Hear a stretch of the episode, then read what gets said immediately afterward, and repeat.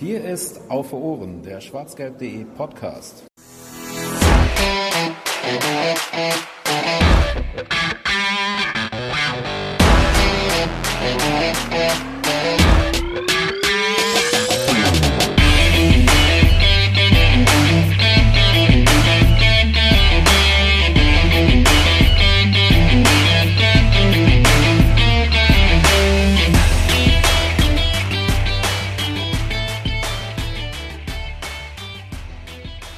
Same Old Shit, Just Another Season. Das war der Titel nicht der heutigen Ausgabe 117 von Auf Ohren, sondern der Ausgabe 116 von Auf Ohren. Aber wie wir gerade im Vorgespräch festgestellt haben, könnte man sich Gedanken machen, ob das vielleicht auch ein passender Titel für die heutige Ausgabe wäre, nämlich die Ausgabe nach dem Spiel gegen Werder Bremen. Ob dem so Fall ist, äh, ob dem so Fall ist, ja, ob dem der Fall ist, ob das so ist, ihr wisst, was ich meine, das wollen wir heute in der heutigen Ausgabe von Auf Ohren besprechen. Und damit begrüße ich euch ganz herzlich. Äh, mein Name ist Georg. An meiner Seite habe ich eine schöne Runde, die, glaube ich, in der Konstellation eine Weile auch nicht mehr zusammen war. Nämlich ich habe einmal den Volker an meiner Seite, der sowieso eher rar beim Aufnehmen dabei ist. Deswegen freue ich mich ganz doll, dass du dabei bist, Volker. Hallo. Schönen guten Abend.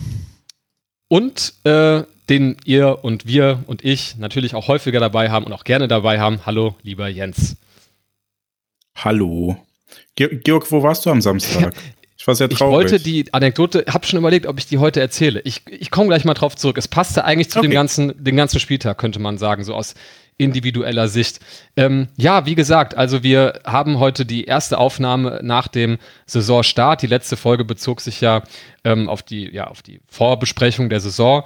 Äh, das heißt, wir haben jetzt hier äh, drei Bundesligaspiele, über die wir sprechen können. Einmal gegen Bayer Leverkusen den Saisonauftakt, dann das Auswärtsspiel beim SC Freiburg und eben das angesprochene Spiel äh, zu Hause gegen Werder Bremen ähm, und haben euch auch hier mal aufgefordert, einige Fragen dazu uns zukommen zu lassen, um mal eure Stimmung so einzufangen und haben uns gedacht, wir machen heute so einen ganz lockeren Mix, einmal so ein bisschen drüber zu gehen, was so bei den jeweiligen Spielen so passiert ist, was so die Geschichte der Spiele war ähm, und dann aber vor allem auch auf eure Fragen einzugehen, ähm, um so nach diesen drei Spieltagen, das ist natürlich immer noch sehr früh in der Saison, einfach mal so einen kleinen Stimmungs, ja, so einen Stimmungsblick äh, drauf zu werfen, wie so die Atmosphäre ähm, in der Fangemeinde ist und wie der Saisonstart so bei uns und bei euch aufgenommen wird. Ähm, machen wir vielleicht gleich den ähm, ja, den Werbeblock vorneweg. Ihr seid es ja auch gewohnt.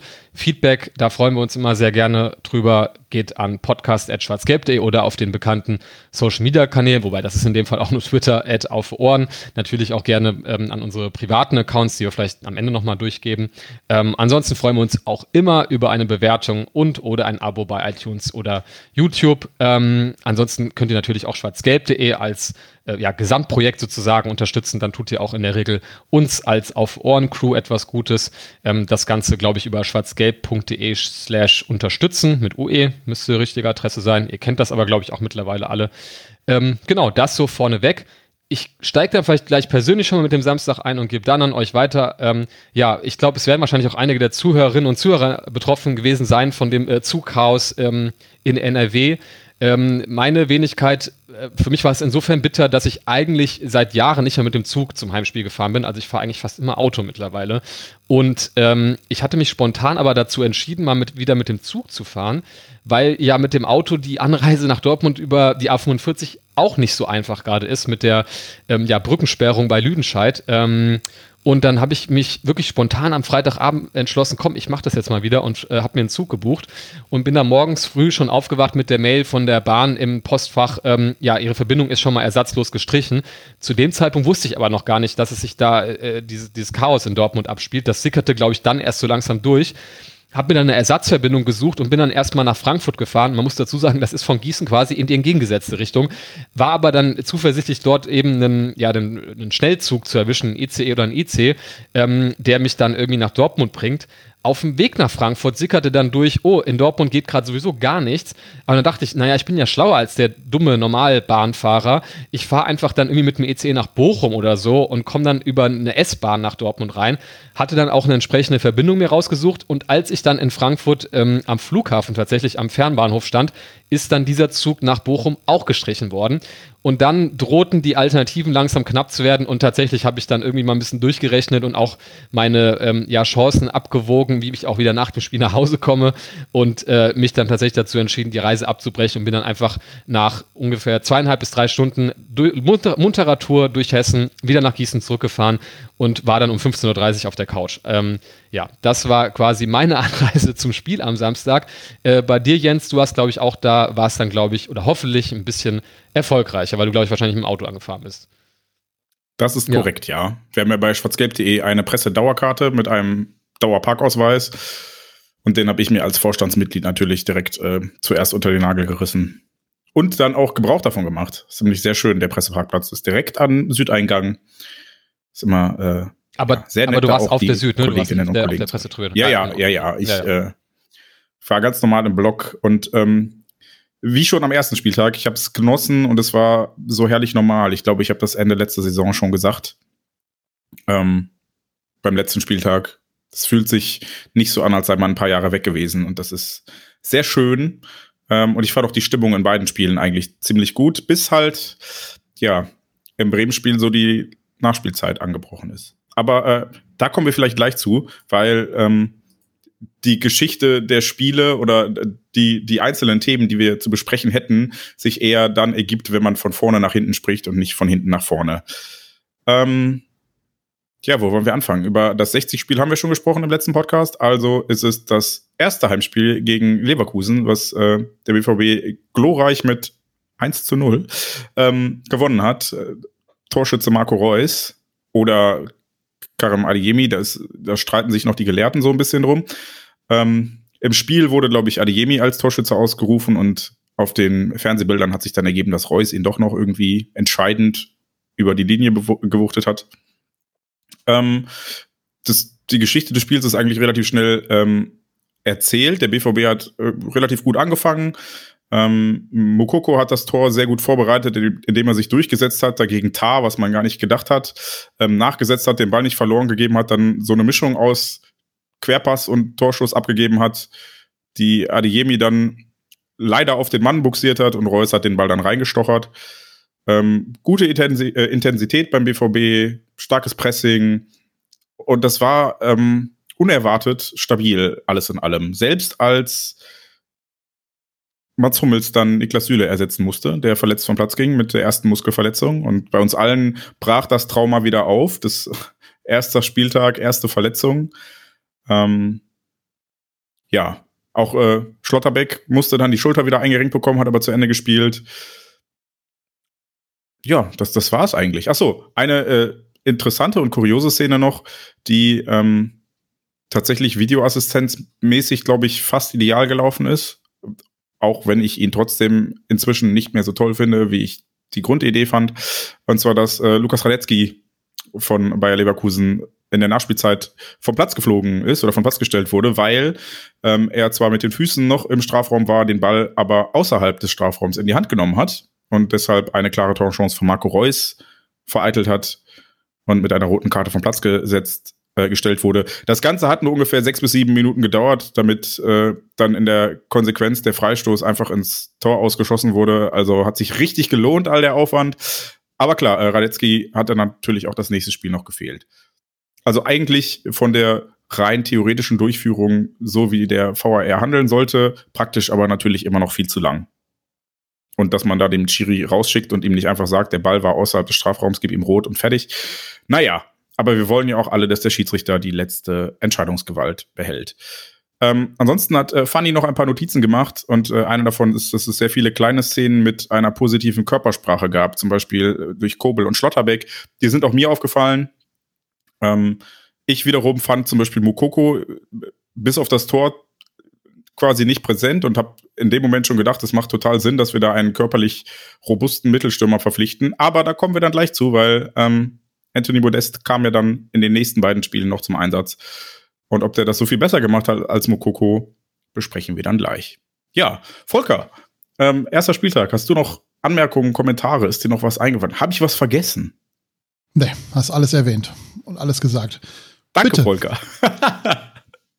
Nein, du darfst natürlich gerne mehr reden. Ich wollte dich nie so Nein, du hast moderieren. alles gesagt, wirklich. Es war ja jetzt äh, nichts wirklich äh, Berauschendes oder irgendwas, wo man jetzt noch äh, Monate später drüber spricht, was für ein tolles Spiel das war. Es war ein normales Bundesligaspiel. Ähm, ich glaube, Dortmund hat irgendein, äh, ich weiß nicht wie viele Spiele, sechs, sieben, acht, neun Spiele oder Saisons in Folge das Auftaktspiel gewonnen in der Bundesliga, was äh, neuer Rekord sein soll. Ich, aber wie gesagt, ich acht, wenn mich nicht alles täuscht. habe leider den den Tweet nicht mehr im Kopf von von Opta Franz, ob es jetzt äh, neuer Rekord für den Verein ist oder neuer Rekord für die Bundesliga. Ähm, aber es ist schon ganz nett, dass man äh, da zumindestens im ersten Auftakt oder im ersten Bundesligaspiel ähm, ja offensichtlich zur Stelle ist, was dann im späteren Verlauf ab Spieltag 2 und 3 in den letzten Jahren dann selten der Fall war. Aber da kommen wir ja noch zu. Aber ich finde es gut, dass du es gerade mal gesagt hast, Volker, nach dem Motto, das war eigentlich ein ganz normales Bundesligaspiel, weil man kann sich ja schon mal unterhalten, wie man sozusagen Stand des jeweiligen Spiels das so stimmungsmäßig eingeordnet hat. Und ich muss sagen, nach dem, Stutt äh, dem Leverkusen-Spiel dachte ich mir, naja, äh, da geht man erstmal mit anderen Erwartungen rein in so ein Leverkusen-Spiel, weil das waren in der Vergangenheit einfach total verrückte Spiele oft, die ziemlich, äh, ja, sehr torgeprägt waren, sage ich mal.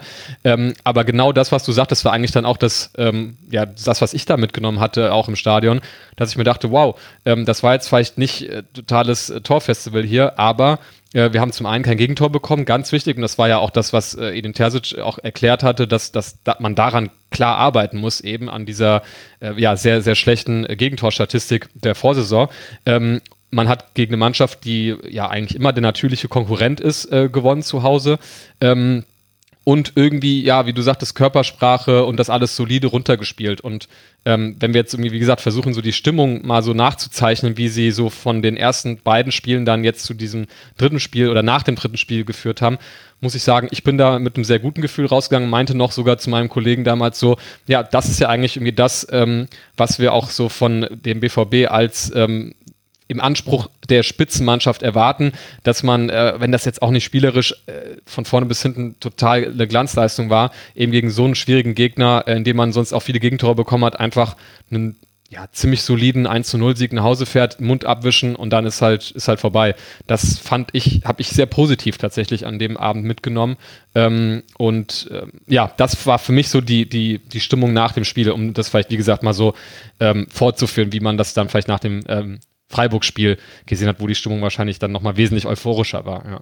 Und was mir noch äh, als, ist vielleicht keine ganz kleine Randnotiz, aber ähm, diese, ich weiß nicht, wie du das wahrgenommen hattest, Jens, äh, im Stadion auch, ähm, Volker, du warst, glaube ich, nicht im, im Stadion bei dem, äh, lieber, genau, der schüttelt mit dem Kopf. Ähm, ja, dieses ganze ähm, nach dem Spiel noch im Stadion verbleiben, das war schon, hat sich schon komisch angefühlt, muss ich sagen. Also, ähm, ja. Ja, auf jeden ja, Fall. Es war ein komischer Moment. Ähm, vor allen Dingen, weil ähm, wir im Stadion ja nur die Durchsage bekommen haben, es ist irgendwas. Und das war so, auch es gab keine Bild, dass man parallel dazu Erklärung. von Freunden per WhatsApp mehr Infos bekommen hat, weil die draußen ja. besseres Internet hatten, was ich auch nicht von der Kommunikationsstrategie der Polizei verstanden habe, dass man zwar einen Tweet absetzt, äh, sozusagen also kein Problem damit hat, dass es in der Öffentlichkeit ähm, erklärt wird, warum jetzt gerade diese Situation so ist, wie sie ist, aber im Stadion inhaltlich gar nichts kommuniziert wird, sondern einfach nur der Umstand, einfach noch auf dem Sitzen bleiben, es gibt einen Polizeieinsatz, aber zu dem Zeitpunkt quasi draußen mit, ich, draußen im Sinne von mit besserem Handynetz, äh, man schon wesentlich mehr Informationen auch von der Polizei zu dem Zeitpunkt bekommen hatte. Das fand ich auch äh, ein bisschen unglücklich gelöst, ehrlich gesagt.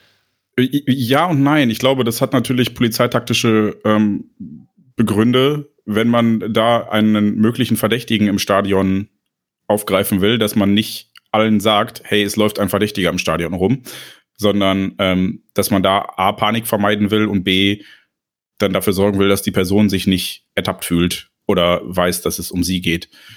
Ähm, von daher, ich, ich fand das, äh, nachdem ich irgendwie am Morgen danach im Radio gehört habe, was die konkreten Anlässe waren, weil ähm, der Tweet, der mir dann auch per WhatsApp geschickt wurde, war dann auch irgendwie von wegen, ja, es gibt ein verdächtiges Fahrzeug, Punkt. Da standen wir im Block und dachten auch, ey, es gab früher regelmäßig Durchsagen, ähm, der Fahrer mit dem Fahrzeug, äh, amtliches Kennzeichen DOOF 1312, kommt bitte zu seinem Fahrzeug, das Licht brennt noch. So, ne? Und da dachten wir so, okay, warum gibt's die in dem Fall nicht? Ne, warum sagt man nicht einfach, okay, hier läuft ein Motor, ja, dann schickt doch den Dude dahin, der soll sein, sein Auto abholen.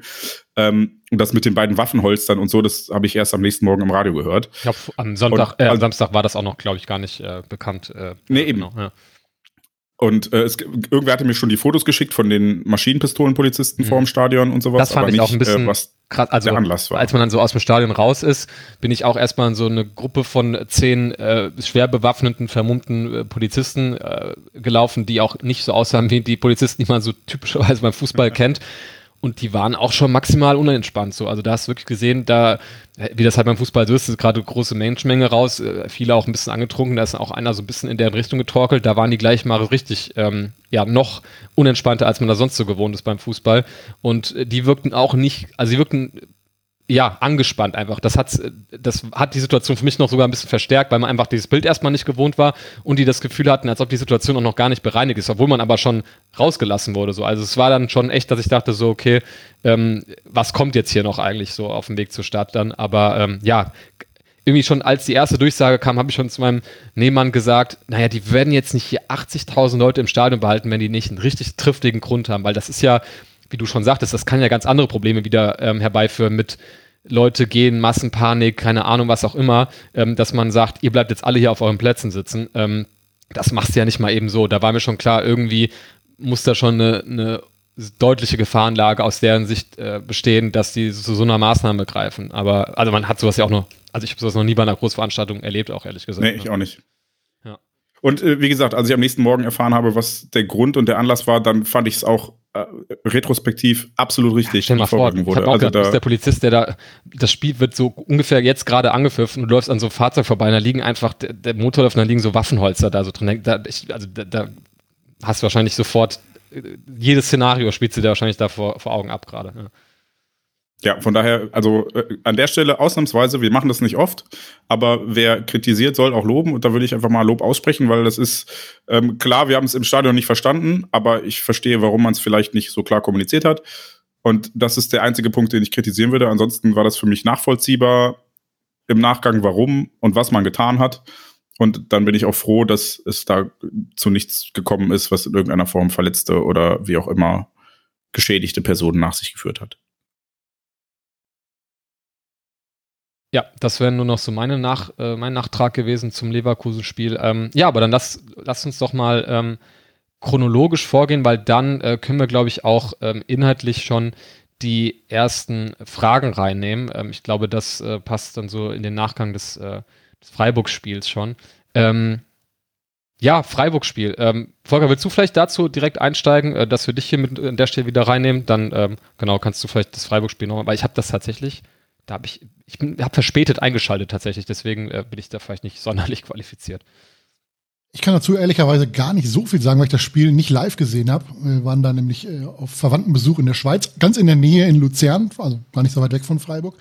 Ähm, also das Einzige, was, was mir dazu direkt einfällt, ist natürlich, ähm, dass wir große Hilfe vom Torhüter des SC Freiburg hatten beim Stand von 1-0. Wenn der Kollege Flecken da den großen Fehler nicht macht, ähm, wer weiß, wie die Partie dann ausgeht. Ähm, so rein von dem, was ich, was ich gelesen und gehört habe, war es jetzt auch wieder kein berauschendes Fußballfest vom BVB, ähm, sondern eher so dieses klassische, wie wir in den letzten Jahren in Freiburg auch immer aufgetreten sind. Und eine Niederlage wäre da jetzt auch nicht die überraschendste oder das überraschendste Ergebnis gewesen. Ähm, was mir natürlich gefällt, ist, dass, dass durch die Einwechslung, ähm, die getätigt worden sind, natürlich ähm, ja, zum einen äh, das Spiel gekippt worden ist und zum anderen, dass es eben halt vor allem äh, bei Gittens und Mokoko waren, die die Tore erzielt haben. Und Mokoko war ja, glaube ich, auch am dritten Tor beteiligt oder am 1-1, ich weiß es nicht genau. Ja, ähm, ja gerade für ihn natürlich, der, der äh, ja, große Erwartungshaltung geschürt hat durch seine Leistung in dem Jugendbereich, und der jetzt gerade in den letzten Jahren durch viele Verletzungen natürlich auch sich nicht so entwickeln konnte, wie er sich das wahrscheinlich selber auch erhofft hat freut es mich natürlich, dass er da entscheidenden Anteil hatte, dass der BVB das Spiel noch gewinnen konnte. Ja, und ich finde auch, ähm, wenn wir jetzt da auch wieder so über äh, versuchen, so Stimmungen einzufangen von dem jeweiligen Moment, ähm, auch da ähm, hat es vielleicht auch so ein bisschen getäuscht, weil wie du schon sagtest, das Spiel war auch wieder nicht überzeugend, aber war, da war auch dann meine, mein Fazit irgendwie am Ende. Ähm, erstens, Freiburg haben wir immer irgendwie schlecht ausgesehen ähm, und wenn gleich das auch da wieder spielerisch äh, jetzt über weite Strecken des Spiels nicht überzeugend war, hat man irgendwie zumindest gegenhalten können, was so blöd klingt, wenn man irgendwie äh, jetzt gegen einen Verein spielt, den man eigentlich tabellmäßig weiter unten als oder unter sich selbst an, äh, ansieht. Aber ähm, da, da hat, also Körpersprache, da hatten wir vorhin schon mal drüber gesprochen, fand ich da auch irgendwie in Ordnung. Und, und das war dann halt der entscheidende Punkt, ähm, dass ich auch da wieder die Leistung irgendwie bei mir zu dem Zeitpunkt so unter, ja, kann ich mit leben, ist überzeugend abgespeichert habe, dass man halt in dem Moment, wo eben dieser Fehler kommt von der Mannschaft, man den ausnutzt und dann eben noch so einen Gang hochschaltet, offensiv vor allem. Und ähm, das haben auch die Freiburger Spieler danach gesagt, dass sie so dann, denen das Spiel völlig aus der Hand geglitten ist, ähm, auch wegen dem Druck, den man dann ähm, als Borussia Dortmund eben aufbauen konnte.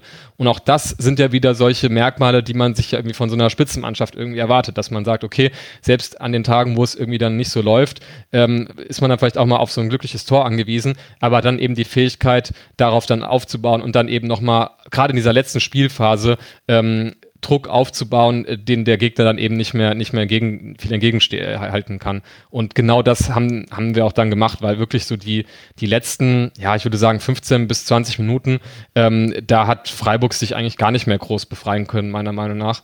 Ähm, und das ja wurde dann finde ich nur noch so garniert davon, dass man dann halt, wie du schon sagtest, Volker mit ähm, Gittens und Mokoko ähm, wesentliche Beteiligung an den Toren hatten von Personen, ja, wo, die, die einem dann irgendwie noch so ein bisschen näher am Herzen, als hätte das Tor jetzt irgendjemand anderes gemacht. Von daher auch da wieder so, so ein ähm, Spiel, wo man eigentlich mit einem ziemlich guten Gefühl, oder ich zumindest mit einem ziemlich guten Gefühl rausgegangen ist und sagt, ja geil, so muss man auch mal Spiele drehen können und mit 20 sehr starken Schlussminuten ähm, so ein Spiel gewinnen können, wo man vielleicht gar nicht äh, spielerisch so überzeugt hat. Ja, es war, glaube ich, äh, bis zum Gegentor ein ziemlich ausgeglichenes Spiel. Der BVB auch wieder mit einem verhältnismäßig guten Start, konnte das allerdings nicht ummünzen. Ähm, Toni Modest ist nach seinem Transfer direkt in die Startelf gerutscht. Ähm, hatte auch ein, zwei ordentliche Chancen. Also ich würde da gar nicht äh, jetzt den Stab brechen wollen, weil er irgendwie einen Abschluss dann knapp neben das Tor gesetzt hat oder sowas. Ähm, ja, und dann hat Freiburg dieses, dieses Tor gemacht. Ich überlege gerade, wie das nochmal gefallen ist. War das nicht Kopfball, ne?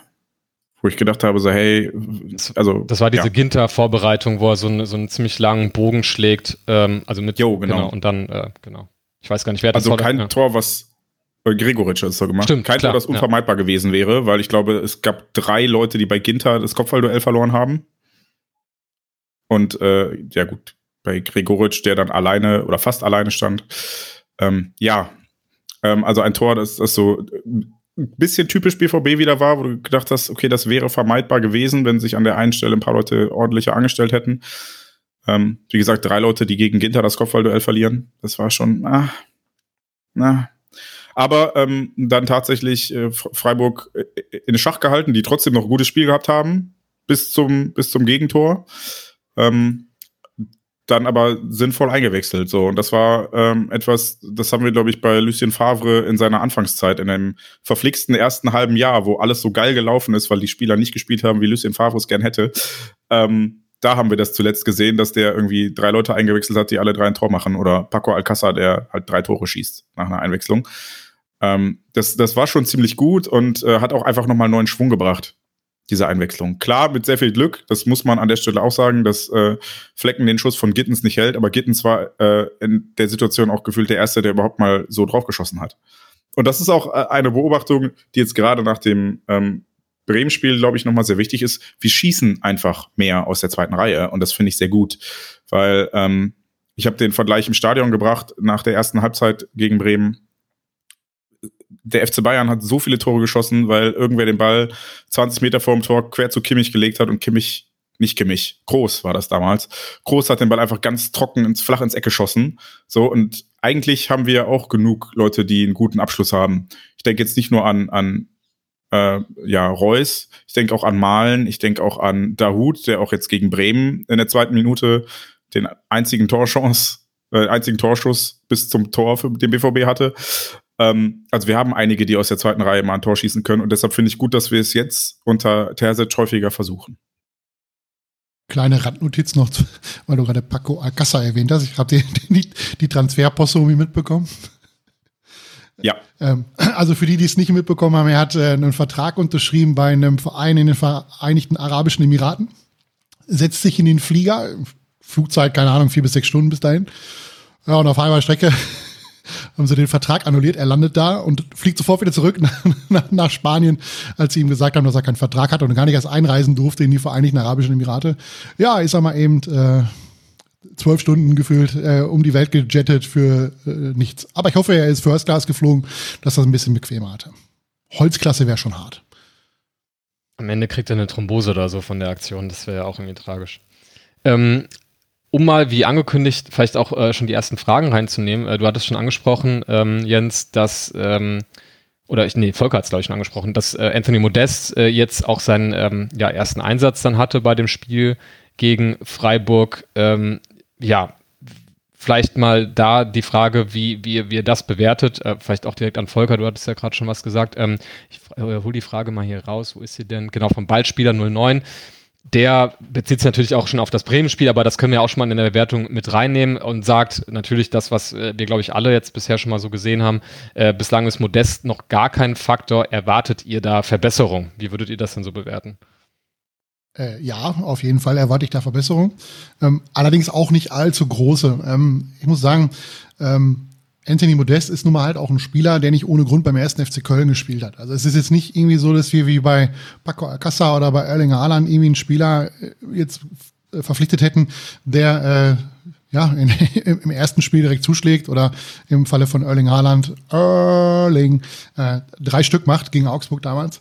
Ähm, ich glaube, da muss man sich äh, auch ein bisschen äh, ja mit zurechtfinden, dass es eben halt Anthony Modest ist vom 1. FC Köln, dass das kein Weltklasse-Stürmer ist, sondern dass das ein Stürmer ist, der noch nie auf dem Niveau gespielt hat, auf dem sich der BVB bewegt. Ähm, sprich, obere Tabellenhälfte, Europapokal, äh, bzw. Champions League und ähm, ja, Ansprüche hatte, den DFB-Pokal zu gewinnen. Ähm, ich bin mir auch nicht hundertprozentig sicher, ob Anthony Modest wirklich die beste Lösung ist für das System, was wir spielen, weil Anthony Modest korrigiere mich, wenn es falsch ist, aber gerade in Köln natürlich auch ein Spieler gewesen ist, ähm, der auf das Konterspiel ausgelegt gewesen ist. Und das findet ja beim BVB in der Regel nicht statt. Und äh, ja, ich bin gespannt, wie er sich da äh, anpasst äh, mit seiner Spielweise auch in seinem Alter noch. Und da bin ich mal gespannt, wie viel am Ende dabei rauskommt. Ich glaube, man hat äh, Anthony Modest geholt, um Tore zu schießen. Ähm, und dass er das im ersten Spiel jetzt nicht unbedingt tut, obwohl er jetzt irgendwie anderthalb Torchancen hatte, finde ich legitim. Problematischer wird es tatsächlich, wenn man sich dann das Bremen-Spiel anguckt. Ähm, damit meine ich gar nicht so sehr Modest selbst, sondern ähm, ich, ich gehe einen Schritt zurück. Ne? Ich sagte ja, man hat Toni Modest verpflichtet, weil er Tore erzielt und in erster Linie, weil er Tore aus dem 16er erzielt. Und äh, weil er groß ist, weil er bullig ist, weil er vielleicht auch Kopfballstärke besitzt. Habt ihr mal gezählt, wie viele Flanken wir geschlagen haben im Bremen-Spiel auf Modest? Keine, wahrscheinlich. So, und ähm, ich glaube, das ist das Problem, was wir aktuell haben und was wir kurzfristig zumindest auch noch haben, ist, ähm, wir haben einen Zielspieler geholt, aber spielen keinen Fußball für einen Zielspieler. Also, um Modest so einzusetzen, wie er wahrscheinlich geplant war, müssten wir viel mehr Torchancen erzeugen. Und da war das Bremen-Spiel ein massiver Ausreißer nach unten also auch das Freiburg-Spiel schon, aber verglichen mit anderen Spielen war das Bremen-Spiel, glaube ich, ein, ein Negativrekord. Ähm, ich glaube, seit Beginn der Datenerfassung hat der BVB nie weniger Torschüsse in einem Spiel abgegeben. Vielleicht irre ich mich auch, oder zumindest in einem Heimspiel oder irgendwie sowas. Also mit nur sechs Torchancen war das ähm, da zumindest auffällig. Ich habe die genauen, genaue Statistik gerade nicht im Kopf. Und ähm, dafür wurde Modest halt nicht geholt. Der wurde nicht geholt, um in einem Spiel ein Faktor zu sein, das nicht darauf ausgelegt ist, dass man ihn füttert, sondern er wurde dafür geholt, um äh, den, den letzten Pass aufzunehmen und zu verwerten. Aber wenn es keinen letzten Pass gibt, ja, gegen Bremen äh, beide Tore aus der Distanz, beide Tore aus mehr als 16 Metern, teilweise sogar aus mehr als 20 Metern, ähm, wie soll Modest da wirken? Womit ich ihn nicht äh, vollends aus der Kritik nehmen möchte, weil er natürlich auch ähm, anders eingesetzt werden könnte, im Sinne von, er könnte sich mehr am Spiel beteiligen, aber ich glaube, das war einfach nicht die Idee. Ähm, insofern kann Modest sicherlich ein Faktor sein, wenn das restliche Spiel so gut funktioniert, dass man einfach mehrere Torchancen herausspielt, die Modest dann verwerten kann. Aktuell tun wir das aber nicht. Deshalb würde in, in meiner Welt Modest aktuell auch nicht von Beginn an spielen. Vielleicht hier direkt eine Folgefrage, die passt eigentlich genau zu dem Problem, was du adressiert hast, weil, wie du sagst, natürlich äh, brauchen Modest auch entsprechende Vorbereitungen für das, äh, was vielleicht auch an, an Qualitäten hat. Und der Steve hat gefragt, hat man es verpasst beim Systemwechsel hin zu einem Brecher im Sturm, die Mannschaft mit den entsprechenden Flankengebern auszustatten, was ich finde eine sehr berechtigte Frage ist, weil äh, man sich generell drüber Gedanken machen könnte, glaube ich, ähm, was der BVB eigentlich so für klassische Flügelspieler hat. Ähm, mit Gittens hat man jetzt natürlich jemanden, der da wahrscheinlich allmählich allmählich in diese Rolle reindeckst. Wobei ich jetzt bei Gittens, ähm, aber da müssten wir jetzt vielleicht wieder äh, mal, mal Jan äh, zu Rate ziehen, der wahrscheinlich schon hundertmal mehr gesehen hat als, als ich jetzt zumindest. Ähm, Gittens äh, ist ja, so wie ich das wahrnehme, auch eher der Spieler, der zwar über die Seite kommt, aber dann halt auch eher mit dem Ball und Schnelligkeit und Dribbling ähm, in die Mitte reinzieht und jetzt weniger, der dann halt irgendwie ähm, ja wahnsinnige Flanken äh, schlägt, um dann vielleicht jemanden wie ähm, Modest zu bedienen. Weiß nicht, wie du das siehst, Jens, aber ähm, fehlt es da nicht auch dann, so wie der Steve das eben fragt, dann auch an entsprechenden ähm, Personal, die dann überhaupt diese, ja, diese Flanken überhaupt äh, reinschlagen können? Wahrscheinlich schon, ja. Also klassische ja, Flankengeber ja, haben wir ja. höchstens noch Thomas Meunier. Stimmt. So, alle anderen. Mal eine rein. ja. Ja, ja, aber. Wenn, wenn du dir unsere anderen äh, Flügelspieler anguckst, also da, mit Adeyemi, mit Malen, mit Hazard, mit Rainer oder Brandt teilweise, das sind alles die suchen halt ihren Torabschluss Mittelfeldspieler. Viele, ne? Das ist halt genau. Auch, genau, ja, das ist weniger diese Vorbereiter so, ja, ja. Sind eher Halbstürmer oder Mittelfeldspieler, die dann auf dem Flügel eingesetzt werden, als wirklich klassische Flügelspieler. Und ich glaube, das war einer der Gründe, weshalb zumindest medial das David Raumgerücht so groß gemacht wurde, weil äh, er halt ein Flankengeber wäre oder gewesen wäre oder ist. So. Ähm, das wäre halt, es hätte halt gepasst, ne? Zu einem Großen in der Mitte haben wir noch einen, der Flanken schlagen kann. Aber ja, das ist ja, äh, der Kelch ist an uns vorübergegangen. Die Frage ist dann natürlich auch, ähm, ja, ob das überhaupt möglich gewesen wäre. Ne? Also wenn deine taktische Grundausrichtung ohne Anthony Modest oder bevor die Erkrankung von Sebastian Aller bekannt wurde, eben halt nicht die ist, dass du flankenschlagende Außenstürmer brauchst oder, oder offensive Außen brauchst, die das können, sondern weil du ein anderes Konzept hast, dann äh, das umzuschmeißen für Anthony Modest, der ja eh nur ein Jahr da ist, wenn ich das richtig verstanden habe. Und ähm, ja, man auch nicht weiß, ähm, ob äh, ja, ob Herr Lehr vielleicht nach der WM wieder dabei ist und dann äh, Modest sowieso nur noch die zweite Geige spielt, ist halt die Frage, ob, ob du das dann umstellst und B, wie viel Geld du investierst für diese Spieler, die diese Fähigkeiten haben und ob der Markt die überhaupt hergibt. Ich glaube, dass wir einfach damit leben müssen, dass diese Erkrankung von Aller ähm, die schlimm für ihn persönlich ist, aber eben halt auch dem BVB natürlich in seinen ganzen ähm, Planungen fürchterlich durcheinander geworfen hat, was die, jetzt die offensive äh, Ausrichtung betrifft. Da müssen wir mit leben und äh, ja, ist halt so. Kann man halt in der Kürze der Zeit mit dem vorhandenen Budget, äh, was man hat, einfach nicht mehr korrigieren. Ja, und da jetzt irgendwie, ich weiß nicht, was Raum äh, gekostet hat in Leipzig, auf jeden Fall viel zu teuer nach meinem Geschmack. Äh, keine Ahnung, 30 Millionen, korrigiert mich. Ich habe auf jeden Fall eine Summe gehört, wo ich gedacht habe, gut, dass sie für den Preis äh, da nicht zugeschlagen haben. Ähm, ja, kann ich das schon verstehen. Ich glaube, es waren tatsächlich sogar 30 Millionen plus Angelino, der zurück nach Hoffenheim, also im Gegenzug ja. nach Hoffenheim gewechselt ist oder irgendwie sowas, ja. ja. Und da muss man dann halt auch mal irgendwann äh, sagen, okay, es ist schön und gut, wenn wir jetzt flankenschlagende Außenstürmer hätten oder äh, offensive Außen hätten, die das könnten. Oder auch Verteidiger, die das könnten, aber nicht um ihren Preis man kann halt auch nicht alle Eventualitäten, die im Laufe einer Saison mit dem Kader passieren, kann man eben halt nicht auf dem Transfer korrigieren. Das muss man dann taktisch korrigieren. Das muss man, ja, zu, vielleicht wäre Adiemi jetzt zum Beispiel jemand, der, der eine Flanke schlagen könnte, ist aber blöderweise verletzt. Ja, und äh, gerade in Bremen oder gegen Bremen waren auch einfach äh, alle, alle einfach nicht gut drauf. Und äh, ja, vielleicht war das auch, äh, oder ist das noch nicht der, der das Spiel, wo man jetzt äh, ja, das generelle Urteil über, über äh, Anthony Modest fällen soll, sollte. Ähm, bevor wir dann vielleicht wirklich zum Bremen-Spiel kommen, damit wir auch das dann von den drei Partien her abgehandelt haben und dann nochmal ganz äh, intensiv in die einzelnen Fragen reingehen können, beziehungsweise auch in die Bewertung von dem, was wir bisher so gesehen haben. Ähm, wir haben jetzt schon Transfers angesprochen, dann äh, passt nämlich hier noch eine Frage von äh, der Tobi ganz gut rein, ähm, der allgemein fragt, wie wir die Aktivitäten auf dem Transfermarkt sehen. Wer geht vielleicht noch? Sollte noch jemand geholt werden? Wie steht ihr dazu, dass das Transferfenster vier Spieltage der neuen Saison beinhaltet und es nicht zum Saisonstart geschlossen ist, damit alle Planungssicherheit haben? Ähm, äh, mein Einwurf erstmal dazu, dann könnt ihr gerne auch, auch nachlegen, ähm, ist erstmal, dass ich der Meinung bin, wenn was passiert, dann auf der Abgabenseite, weil ähm, das sind ja sowieso, ist ja sowieso die Seite, die bisher in Anführungsstrichen noch ein bisschen vernachlässigt worden ist, weil, glaube ich, ähm, auch der BVB davon ausging, dass ein paar Kandidaten auch zu, jetzt gar nicht mehr in die Saison gegangen wären, eigentlich mit dem BVB, natürlich allen voran Manuel Akanji. Ähm, und das hat sich jetzt scheinbar noch verzögert, aber ich glaube, das ist noch das, was man am ehesten erwarten konnte. Ähm, der Modest-Transfer war ähm, ja sowieso, wie Volker auch gerade schon dargestellt hat, einfach ja, eine Notsituation.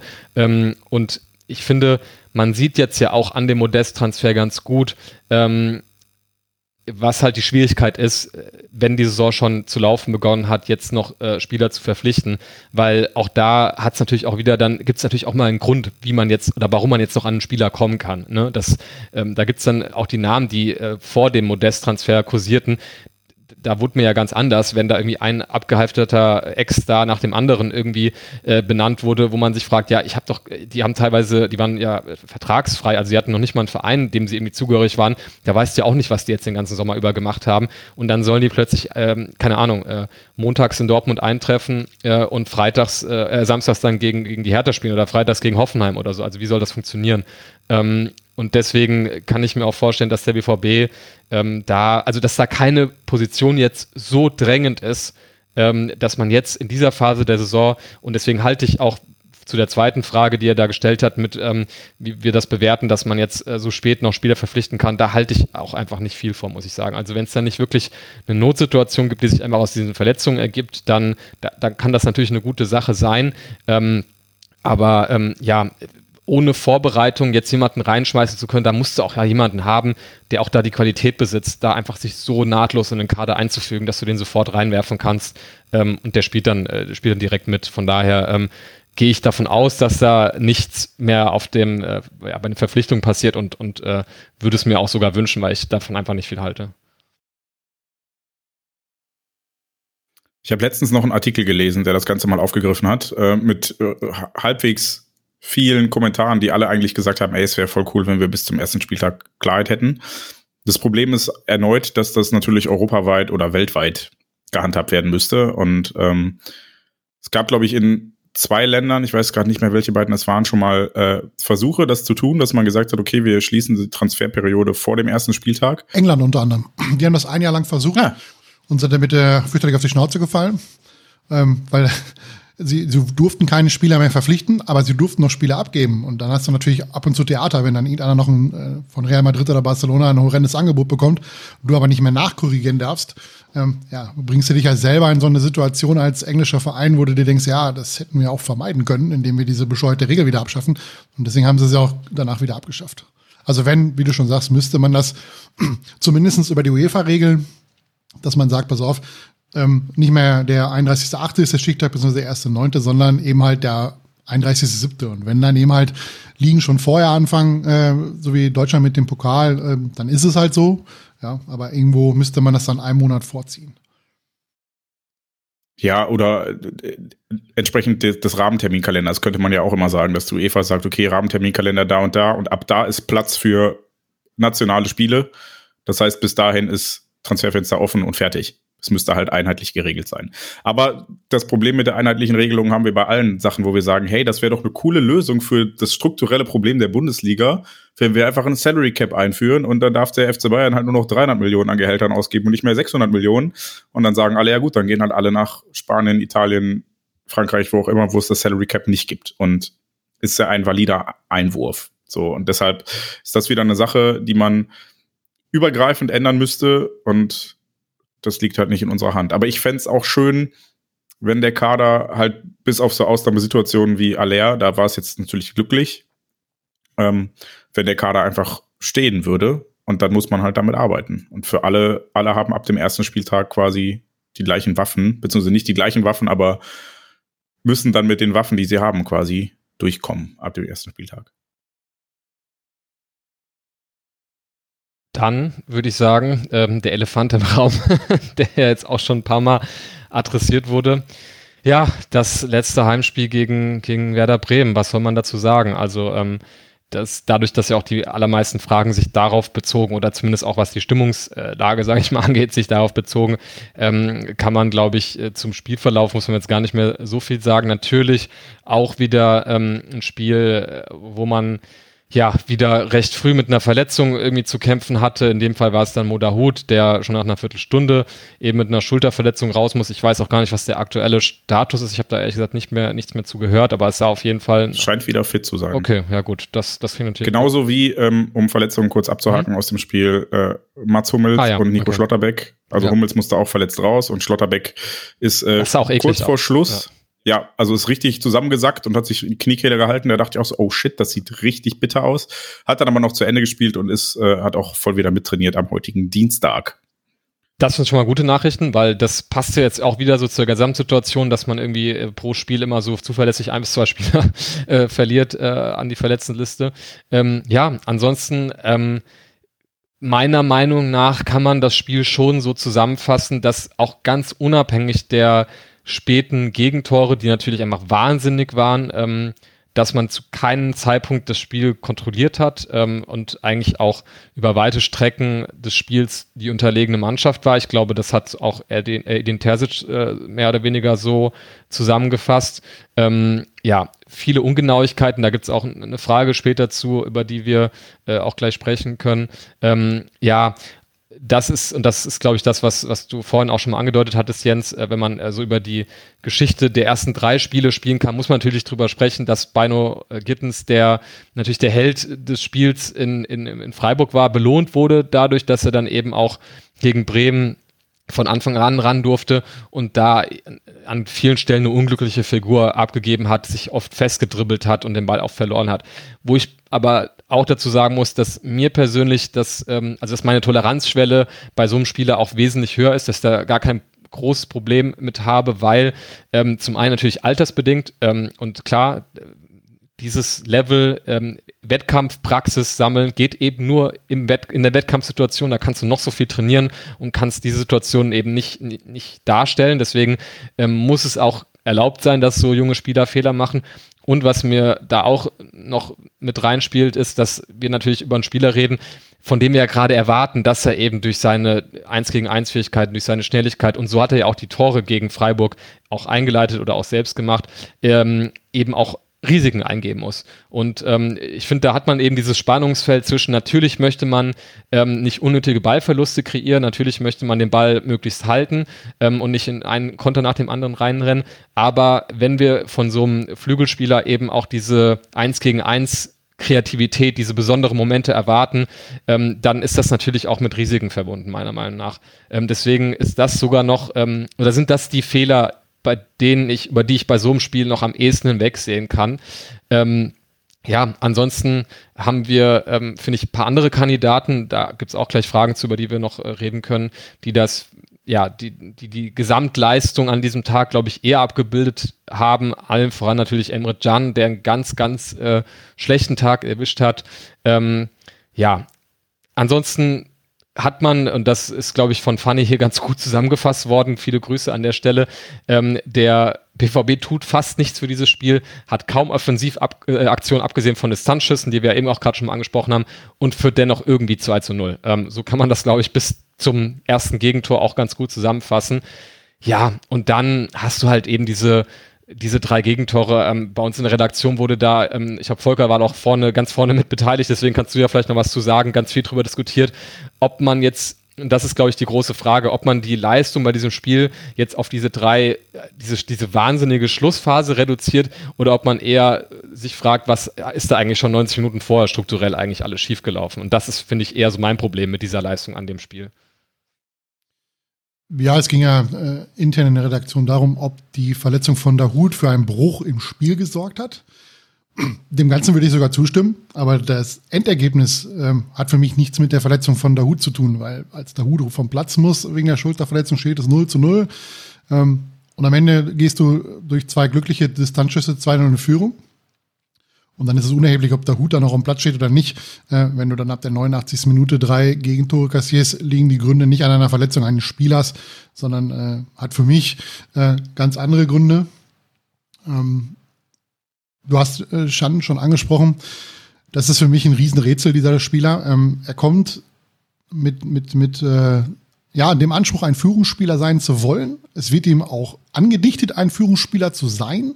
Ja, wenn ich so ähnlich waren auf jeden Fall die Worte äh, damals, als man ihn geholt hat, dass er eben halt ein Führungsspieler ist, der viel Erfahrung hat von Juventus und Liverpool und die großen Spiele gespielt hat und ein echter Charakter ist und so weiter und so fort. Und wenn ich ehrlich bin, vermisse ich das seitdem der in Dortmund ist. Dass er ja, einfach äh, zeigt, Ach, dass komm, er. Er hatte den einen geilen Zweikampf gegen Neymar in der Champions League. Ja, wunderbar. Wie ging das Spiel aus?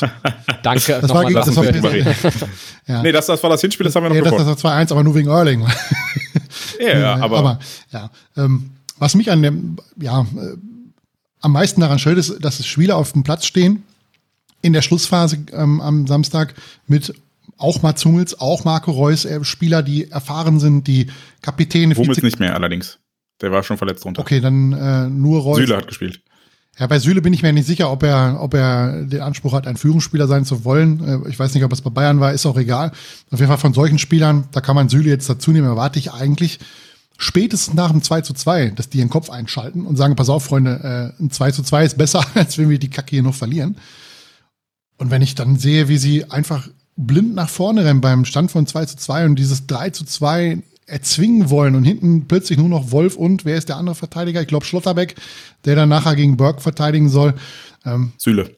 Auch wieder Süle. Ich hab, dem, ne? Mit dem geilen Antritt, ja. ja. Und da frage ich mich einfach, warum denn dann niemand, der Führungspersönlichkeit sein will, da entsprechend auf die Mannschaft einwirkt und den Druck rausnimmt und sagt, pass auf, wir, wir ruhiger spielen. Bellingham, das ist schön, dass du nach vorne rennst, aber wenn du da den Ball verlierst, wie du ihn verlierst vor dem 2 zu 3 in einem Zweikampf, ja, dann stehen wir hinten 2 gegen 1, kriegen es nicht verteidigt, weil Burke eine Nummer schneller ist und dann äh, geht das Spiel halt verloren.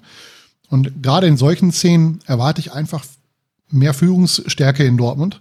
Ähm, wenn es jetzt nur das Bremen-Spiel, da haben wir uns ja auch die Köpfe heiß diskutiert, ähm, als einzelnes Ereignis sehe, dann kann man sagen, okay, das passiert, ist das erste Mal überhaupt passiert in der Bundesliga, dass ein, eine Mannschaft ab der 89. Minute, das muss man sich vorstellen, drei Gegentore kassiert. Die Bayern haben es mal mit zwei geschafft in der Champions League nach 89 Minuten, aber äh, drei ist schon eine harte Nummer. Aber der BVB hat in den letzten Jahren sehr häufig Vorsprünge verspielt. Ja, ich, wenn wir das 3-3 gegen Hoffenheim, das 4-4 im Derby, das 3-3 gegen Leipzig 2019, 2-2 in Bremen in dem Jahr, wo sie hätten Meister werden können, wo sie zu Pause 2-0 führen und das Spiel nicht gewinnen. Ja, das, das ist, nach meinem Geschmack ist es zu häufig, dass dem BVB das passiert, dass er Vorsprünge verspielt. Ähm, ja, das, das fühlt sich mal so ein bisschen an, so nach dem Motto, ja, wir, wir, wir spielen das jetzt mit, mit zwei gegen weniger solide nach Hause. Ähm, aber das kann Borussia Dortmund nicht. Der BVB kann das nicht mit dem Kader, den er hat oder hatte in den vergangenen Jahren solche äh, Ergebnisse souverän nach Hause spielen. Das ist, die sind so häufig auf die Schnauze gefallen seit 2019, indem sie solche Vorsprünge verspielen, dass ich mich frage, warum da auch kein, äh, ja, nichts einsetzt, so, so, so, dass es lehrreich ist, dass man solche Spiele verliert. Ähm, eigentlich darf sowas nicht mehr passieren. Und es passiert trotzdem nach meinem Geschmack viel zu häufig in Dortmund. Vielleicht, äh, ich, achso, nee, dann wach, wir können, ich wollte noch zu Personalie Jan, äh, aber wir können erst mal allgemein drüber spielen. Ja, dann, dann, genau. Dann, dann lass mich die Frage erst vorlesen, dann kannst du auch was zu Jan gleich mitsagen. Und zwar mit einigen äh, findigen Wortspielen. Chan, Chan ist nicht mehr, also kann Chan ist nicht mehr. Ähm, kann Emre Can uns noch weiterhelfen? Kann er es nicht mehr? Fragt der Chasey Chess. Ähm, damit verbunden die Frage, warum ist Özcan jetzt noch äh, schon ein Upgrade? Ich glaube, das kann man erstmal ausklammern, weil wir noch gar nicht wissen, was, was äh, Özcan äh, uns so liefern kann. Ähm, Genau, und dann vielleicht auch verbunden die Frage, wäre das vielleicht auch ein Kandidat, ähm, wo vielleicht wirklich noch was sich auf dem Transfermarkt äh, tun kann? Okay, dann, dann fange ich jetzt trotzdem erst an, damit meine Meinung zum Spiel zu geben und dann beantworte ich die Frage. Okay? Von mir aus okay. Danke. Ähm, also erstmal würde ich Funny halbwegs zustimmen. BVB tut was nichts fürs Spiel. Ich würde dir aber widersprechen, weil du hast gesagt, der BVB hatte zu keiner Zeit Kontrolle. Das stimmt nicht. Der BVB hatte das Spiel unter Kontrolle kurz vor dem 2-0 und auch nach dem 2-0 noch. Und ich würde sogar behaupten, bis Schlotterbeck sich in die Kniekehle fasst. Dann gibt's, dann ist für mich so ein Bruch im Spiel. Das Spiel ist erstmal unterbrochen, Schlotterbeck wird behandelt, er humpelt danach ein bisschen. Ich glaube, das war der Moment, wo es dann so ein bisschen dieser zeitliche, diese zeitliche Unterbrechung hat einen Bruch, in dem dann immer noch nicht schön und immer noch nicht äh, gefährlichen, aber wir hatten noch einen Pfostenschuss von Hazard und so. Also der BVB kam dann irgendwann ins Spiel und Bremen wurde immer weiter rausgenommen. Erste Halbzeit das war ein Spiel auf ein Tor von Bremen. Und ich habe äh, am Ende des Spiels auch geschrieben, über 90 Minuten vollkommen okay. Das Ergebnis, dass Bremen das gewinnt. Die waren die bessere Mannschaft in jeglichen Belangen. Die Pässe waren genauer, die wussten, wo sie stehen müssen, die haben besser gepresst. Bremen war die bessere Mannschaft. Aber der BVB hat es tatsächlich einfach selber verkackt. So, weil man hat 2-0 geführt, glücklich, aber dann in dem Moment auch halbwegs kontrolliert. Und auch erst wieder durch Ein- und Auswechslung ein bisschen äh, Stabilität reingebracht, aber es hat funktioniert. Bis halt äh, das, das erste Gegentor fällt, und das war ja wirklich ein dummes Ping-Pong-Tor. Also da hat sich vorher schon vier Leute in irgendwelche Schüsse geschmissen und der fünfte geht dann genau in Winkel. Ja, gut, irgendwann kannst du es nicht mehr verhindern. Ähm, und dann, jetzt kommen wir zu Emre Can, ähm, haben wir Anstoß nach dem Gegentor. Und was passiert? Emre Can kriegt den Ball und schlägt ihn ins Tor aus. Unbedrängt. Ballverlust. Unbedrängt. Du, das ist quasi 90. Minute. Du hast den Ball und schlägst ihn einfach ins Tor aus. Ein langer Ball, der nicht ankommt. Einen langen Ball bei drei Stürmern zu spielen, die alle größer, äh, kleiner als 1,80 sind. Warum? Warum? Spiel den Ball einfach locker hinten rum. Mach so wie ich bei FIFA Online, wenn du führst, den Ball nur zwischen Innenverteidigern hin und her spielen, bis der Gegenspieler quittet, weil er keinen Bock mehr hat. Du musst das Spiel auch nur über die Zeit bringen. Nee, du schlägst so einen richtig dummen Ball nach vorne, der ist sofort weg. Und das gleiche beim, beim Ausgleich, wieder. Emre Can schlägt einen langen Ball und Georg, du hast es schon angesprochen, alle Spieler stehen da an der Mittellinie und sprinten nach vorne und ich denke mir so, hey Leute, äh, unentschieden ist okay. Auf der einen Seite finde ich es natürlich auch irgendwie geil, dass sie zeigen, hey, nee, wir wollen das hier noch gewinnen. Sage ich auch. Ne? Ich dachte mir, okay, finde ich cool, aber auch dann musst du es cleverer machen. Und ja, Emre Can kommt hier als angeblicher Führungsspieler mit Erfahrung aus Champions League, international, bla bla bla und verliert zweimal, zweimal mit der ersten Aktion nach dem Wiederanpfiff den Ball. Also ihr hört es gerade nicht, aber wir sitzen hier alle kopfschüttelt ähm, und, und gucken uns an mit, mit leeren Blicken. Wir, wir verstehen es nicht.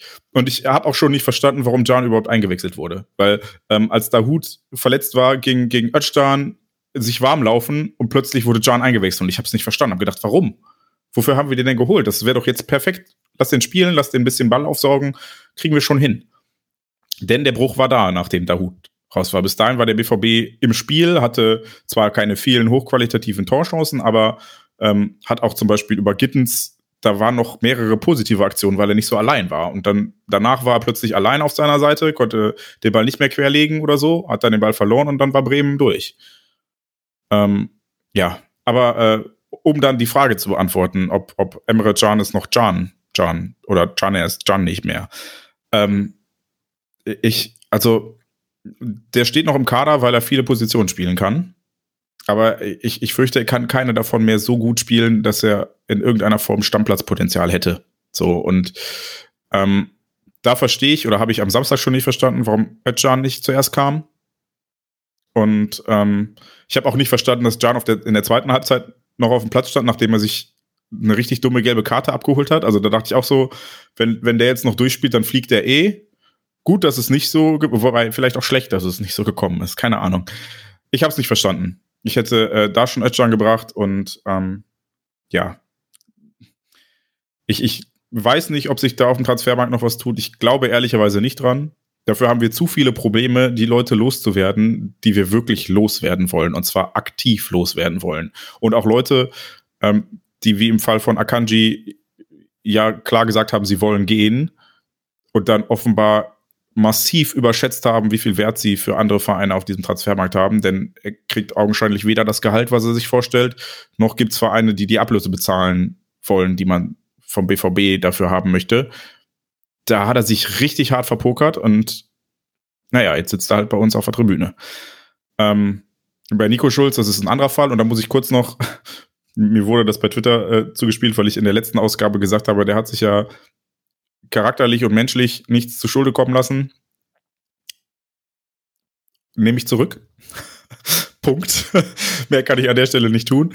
Ähm, weil laufendes Verfahren ähm, und da möchte ich auch ehrlicherweise, also ja, gar nicht so tief drauf eingehen, aber ähm, ich äh, wäre froh, wenn Nico Schulz, und das war ich auch vorher schon, bevor das rauskam, den Verein noch verlässt, auch wenn ich es jetzt für noch unwahrscheinlicher halte als vorher. Und dementsprechend glaube ich auch nicht, dass Emre Can noch geht weil er tatsächlich ja dann auch, ähm, angenommen Akanji geht, dann haben wir mit Jan halt noch irgendwie einen, einen viereinhalbten Innenverteidiger, weil er es auch spielen kann. So und er hat seine Qualitäten darin, dass er halt viele Positionen spielen kann. Das Problem ist, dass er dadurch halt keiner der Positionen gut spielen kann.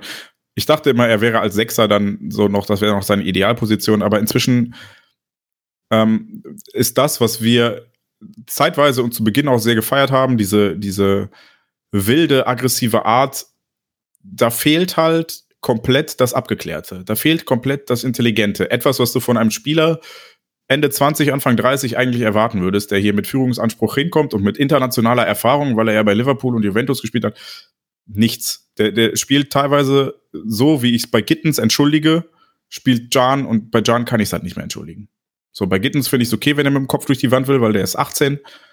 Bei Jan denke ich mir, packe ich mir einen Kopf und denke, du bist der Typ, der da auf dem Platz spielt, äh, steht und eigentlich sortieren müsste, dass die anderen das nicht machen.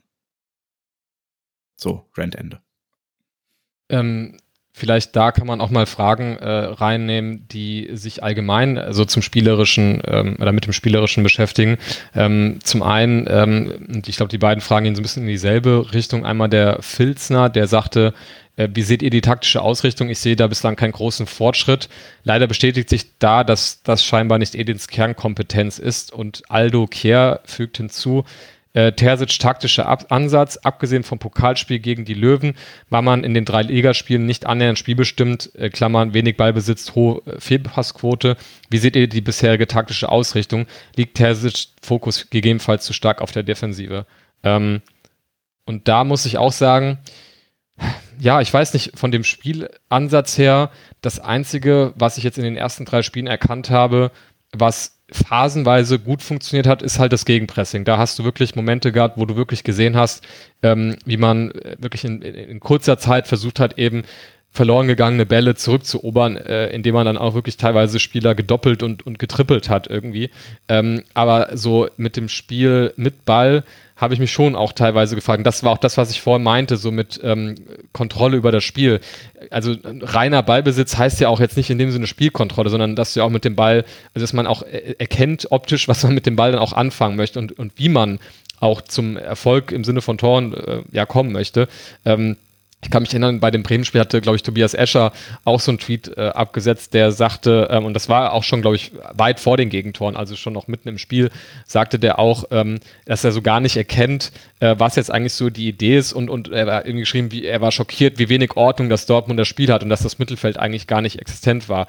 Ähm, was natürlich auch, glaube ich, der Zeitpunkt nach Dahuts Auswechslung war, aber dann sind wir auch bei dem, was Volker äh, vorhin angesprochen hatte, ähm, kann das denn eigentlich davon ab, also kann es denn sein, dass das Spielvormuster Dortmund mit der Auswechslung von Modahut so in sich zusammenfällt in dieser Zone. Ähm, und ja, die Fragen, die jetzt sich gerade gestellt hatte, würde ich dann vielleicht mal gleich so weitergeben. Also äh, Volker, was, was, was denkst du ähm, oder was siehst du denn von dem, was man jetzt hier vorhat, äh, so an Spiel? Weil wie gesagt, bisher erkenne ich dann nur diese, diese Gegenpressing-Ansätze, aber ansonsten war das eigentlich, wenn man jetzt mal auch dann wieder so alle drei Spiele betrachtet, an vielen Stellen mit Ball, ähm, ja, äh, wusste ich jetzt nicht so richtig, was da eigentlich die, die, die Idee ist, die die da äh, auf den Platz bringen wollen ehrlich zu sein, sind mir da drei Spiele, beziehungsweise, ja, wenn man das 60-Spiel mit da reinnimmt, aber das ist immer ein Drittligist, das ist nicht die Kragenweite, mit der man sich sonst so misst, äh, sind mir drei Ligaspiele da eigentlich noch ein bisschen zu wenig, um, um da äh, ja schon mal eine Tendenz zu erkennen. Ähm, ich habe jetzt gerade mal geguckt, es war wirklich gegen Leverkusen nur 45 Prozent Ballbesitz, in Freiburg dagegen 61 Prozent Ballbesitz. Das ist ich habe jetzt keine Vergleiche, aber ich würde mich schwer überraschen, wenn wir in früheren Jahren an Auswärtsspielen in Freiburg deutlich, deutlich mehr Ballbesitz hatten. Ähm, ja, ich glaube, dass ich das, dass sich das halt auch finden muss. Ja, wir haben, wir haben natürlich ähm, jetzt nicht nur einen Spieler ausgetauscht, sondern wir haben da deutlich mehr Spieler ausgetauscht. Ähm, die hinten, die, die, die Verteidigung ist ja fast gefühlt komplett neu, äh, wenn Süle fit ist mit, mit Schlotterbeck und ähm, ja, da muss man halt sehen mit Adiemi vorne drin und, und wer da alles dazugekommen ist, wenn Aller dann irgendwann fit ist. Ja, das, das, das braucht sicherlich seine Zeit, äh, um, um sich da entsprechend ähm, ja, herauszukristallisieren, was auch Edin Terzic möchte. Ob er jetzt der Taktikfuchs ist oder nicht und ob das äh, jetzt dann Hermanns, wie heißt er mit Vornamen, der, äh, der Hermann, der, der Co-Trainer? Peter. Danke. Ob das äh, Peter Hermanns Idee ist oder wie bei Klopp, ob es jetzt Klopps Idee ist oder ob es von Buvac kommt oder von Gravitz, das ist mir im Prinzip am Ende auch egal. Ähm, solange die Mannschaft das, was die, was das Trainerteam an sich, ähm, ja, sich vornimmt, auch umsetzt. Also ich glaube eh nicht, dass, dass auch bei den großen Mannschaften wie, wie Real Madrid oder FC Barcelona, dass da ähm, nur der Trainer alleine für alles verantwortlich ist, ja, sondern dass das eine Teamaufgabe ist, äh, Gegneranalyse, Taktik und so weiter und so fort und dass das eben halt von drei, vier, fünf Leuten äh, entsprechend bearbeitet wird. Nur ist halt der Head Coach derjenige, der, der äh, am Ende die Birne hinhalten muss, wenn das nicht funktioniert und äh, Rede und Antwort stehen muss. Aber wie gesagt, ob jetzt Terzic der Taktikfuchs ist oder nicht und ob, oder ob das der, der Co-Trainer ist, ist mir persönlich am Ende eigentlich egal. Hauptsache, es wird der Mannschaft gut vermittelt und die kann das Ganze dann auch umsetzen. Ich fand ähm, die Frage, ob die, der, der aktuelle Fokus zu sehr auf der Defensive liegt, interessant, weil ich gar nicht so weiß, ob das so ist, aber grundsätzlich hielte ich das erstmal für richtig. Ähm, es gibt gerade so ein bisschen eine vergleichbare Situation. Ich weiß nicht, wie viele von euch beiden und auch da draußen Formel 1 gucken. Ähm, aber da gab es zur neuen Saison, äh, die jetzt seit Anfang des Jahres läuft, massive Regeländerungen auf technischer Seite bei den Fahrzeugen. Und da hat äh, Ferrari einen ähnlichen Ansatz gewählt. Die haben nämlich gesagt, wir bauen erstmal ein schnelles Auto. Ob es dann hält, gucken wir nachträglich. Und das können wir noch ändern, weil wir dürfen ab nächstem Jahr nicht mehr so viel an den und den Teilen ändern, regeltechnisch. Und insofern fände ich das vollkommen legitim, wenn man sagt, okay, wir sorgen jetzt erstmal dafür, dass die Null steht, was ja leider gegen Bremen zum Beispiel überhaupt nicht funktioniert hat. Aber wenn man sagt, wir legen jetzt erstmal den Fokus auf die Defensive, sorgen dafür, dass wir stabil stehen und bauen dann darauf basierend ein offensives Konzept aus, fände ich vollkommen in Ordnung. Hat Klopp, glaube ich, äh, als er hier ankam, auch nicht unbedingt anders gemacht. Der hat nämlich auch die Mannschaft von Thomas Tuchel übernommen mit, mit ich weiß nicht, wie viel zig Gegentoren. Thomas Doll, nicht Thomas äh, Entschuldigung. Ja, Entschuldigung. Entschuldigung. ja. Ähm, mit trotzdem sehr vielen Gegentoren mit Christian Wörns und Robert Kovac und hat dann auch erstmal gesagt, okay, wir sorgen jetzt erstmal dafür, dass wir hinten stabil stehen und hat dann über die Jahre eine Offensive entwickelt. Und ich glaube, ähm, da muss man bei Edin Terzic, wir sind alle erfolgsverwöhnt und wir sind alle gewohnt, dass der BVB Zweiter wird und wir wollen natürlich alle auch irgendwie nochmal deutscher Meister werden. Natürlich. Aber man muss auch die Geduld haben zu sehen, dass hier mal wieder ein sehr großer Umbruch stattfindet. Und das mal wieder nervt mich genauso wie alle anderen von euch. Aber man muss diesem Umbruch auch Zeit geben. Und dieser Umbruch ist halt nicht nach drei Spieltagen fertig oder vorbei oder sowas, sondern der wird ein Jahr dauern im Zweifel. Vor allem auch, wenn ähm, Adeyemi im ersten Spiel verletzt raus muss, wenn Süle im ersten Spiel verletzt raus muss, wenn also im zweiten Spiel nur noch Modest und Schlotterbeck als, als Neuzugänge zur Verfügung stehen und alle anderen verletzt sind zu der Zeit. Also das wird dauern. Und man hat sich ja auch Gedanken gemacht, als man jemanden wie Özcan verpflichtet hat. Man wollte mit Aller ja sicherlich auch anders spielen, als man es mit Modest tun muss und so weiter. Und das wird seine Zeit brauchen. Und ähm, wichtig ist, dass das nicht so läuft wie bei Marco Rose zum Schluss, dass man merkt, okay, es gibt keine Entwicklung, sondern dass irgendwann eine Entwicklung einsetzt. Weil wenn bis dahin die Ergebnisse stimmen, das hat bei Marco Rose schon so funktioniert, dann ist vollkommen legitim, wenn es am Anfang ein bisschen knattert und holpert und nicht so geht, solange dann am Ende nachher eine Mannschaft, eine Einheit auf dem Platz steht, die geilen Fußball spielt, bei der man ein taktisches Konzept erkennen kann. Und dass das jetzt am Anfang der Saison noch nicht so der Fall ist, ist vollkommen okay. Dafür war auch die Vorbereitung nicht so dramatisch schlimm wie letzte Saison, aber schon wieder sehr kurz. Ich glaube, Niklas Süle war zwei Wochen im Training vor dem ersten Spiel. Also wir werden auch noch die WM haben mitten in der Saison. Also es wird eh eine, eine, was, was taktische und, und Situationen einüben angeht, eine richtig beschissene Saison. Und da reicht's mir dann, wenn am Ende der Saison erkennbar ist, okay, das ist der Fußball, den Borussia Dortmund spielen will. Und der begeistert mich, der Fußball, den Borussia Dortmund spielen will. Weil aktuell, sage ich auch ganz ehrlich, tut das nicht. Ähm, aber ich erwarte halt, wie gesagt, nach drei Spielen oder vier Spielen keinen großen Fortschritt und würde deshalb auch nicht den Stab über Edin Terzic brechen, weil ich glaube, wir wissen alle, dass, dass das nicht unbedingt seine Kompetenz ist oder Kernkompetenz, aber ja, man hat sich ja trotzdem für, für ihn entschieden, weil er dafür andere Kompetenzen hat und ihm jemanden zur Seite gestellt. Und den Leuten sollten wir dann jetzt auch die Möglichkeit geben, mittelfristig zu arbeiten. Und ja, diese ganzen Änderungen, die es ja auch im, im Hintergrundteam gab, mit, mit äh, Fitnessabteilung, mit Mannschaftsarzt und medizinischer Abteilung und Vorsorge mit Foresight und sowas. Das braucht, bis es greift. Genauso wie draußen mal jemand das schreiende Kind. Naja. Ähm, fertig. Ähm, man kann ja noch eben auch dazu sagen, wenn es diesen kompletten Hirnschiss nicht gegeben hätte am Samstag und man hätte das Spiel 2-0 gewonnen, dann würden wir ganz anders diskutieren. Ja, dann würden wir jetzt sagen, hey, ersten drei Spiele, ein Gegentor in Freiburg, ähm, wenig zugelassen, gerade gegen Leverkusen, die uns im Jahr davor noch fünf Stück eingeschenkt haben. Im letzten Jahr nach drei Spieltagen hatten wir schon sechs Gegentore, also man kann sehen, dass, dass das in der Defensive ein bisschen besser läuft. Ja, aber dann hast du halt so einen kompletten Meltdown ab der 89. Minute und dann äh, ja, äh, guckt man eben halt auch anders auf die ersten drei Spiele und äh, sagt dann eben halt, ja, was hat sich denn bisher geändert? Ähm, grundsätzlich stimme ich dir aber zu, dass wir auch einfach mehr Geduld brauchen. Gerade wenn wir wirklich so einen großen Umbruch machen. Ähm, es ist ja auch mit Kehl, der jetzt neu da ist, statt Zorg. Ähm, ob das jetzt der große Unterschied ist oder nicht, das werden erst die nächsten Transferperioden zeigen.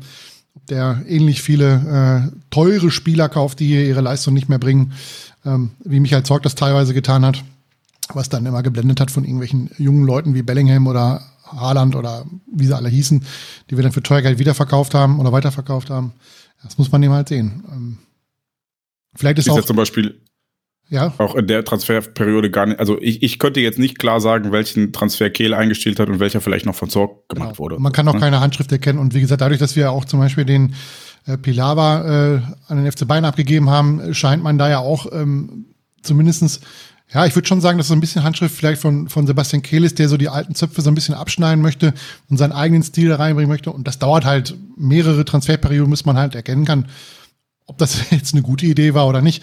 Ähm, aber klar ist auch, dass wir mit dem, in dem Trott in der letzten Jahre auch nicht mehr weitermachen konnten. Ja, wir können jetzt nicht Raum ist zum Glück an uns vorbeigegangen, aber das wäre der nächste klassische Kandidat gewesen, den wir für scheiß viel Geld von Hoffenheim holen, der hier nichts bringt und den man dann in einer Reihe hätte mit Toljan und Nico Schulz einordnen können, was das Sportliche betrifft. Ganz wichtig.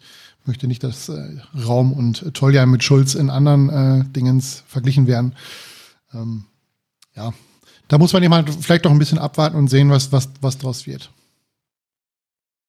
Ja, da passen auch äh, zwei ganz gute Fragen dazu. Ähm, äh, eine davon kann man, glaube ich, äh, können wir alle mal so schnell auch individuell abhaken. Ähm, die erste wäre aber, ähm, das habt ihr ja schon mal so ein bisschen angesprochen von Innozenz, der sagt, äh, unglaublich, wie schnell die ganze Euphorie des Umbruchs in sechs Minuten verpufft oder ist alles nicht so schlimm. Ähm, ich glaube, das habt ihr ja auch schon so ein bisschen äh, adressiert, wie man das einzuordnen hat und auch gerade. Die, die Euphorie war mit der Krebsdiagnose von Sebastian Aller verpufft bei mir. Also ja, das kann man. Das, das war ja, so ein massiver Tiefschlag, nicht nur sportlich, sondern auch ja. menschlich. So, ne, das ist einfach eine Diagnose. Da war in dem Moment war die Luft raus und.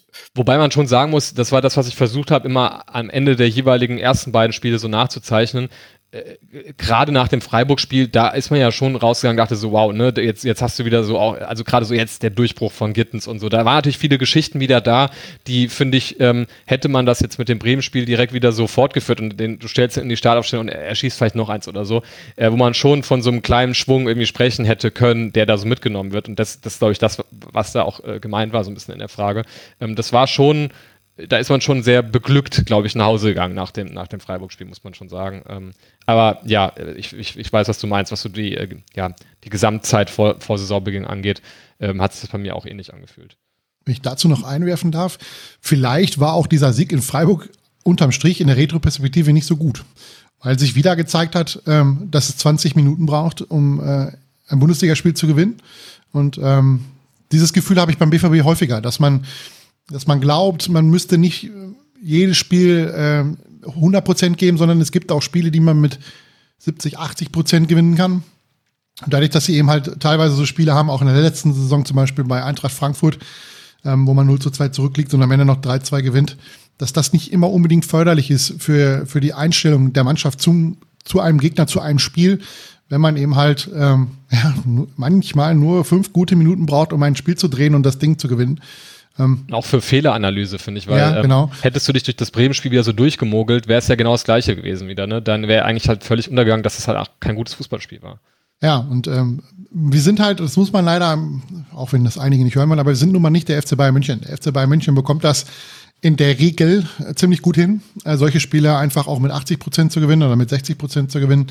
Ähm, Im letzten Jahr hat das mal häufiger nicht hingehauen, äh, gegen Frankfurt, gegen Gladbach und äh, vor allem in Bochum, ja, wo man dann halt einfach mal auf einen Gegner getroffen ist, der auch einfach einen scheiß guten Tag hatte.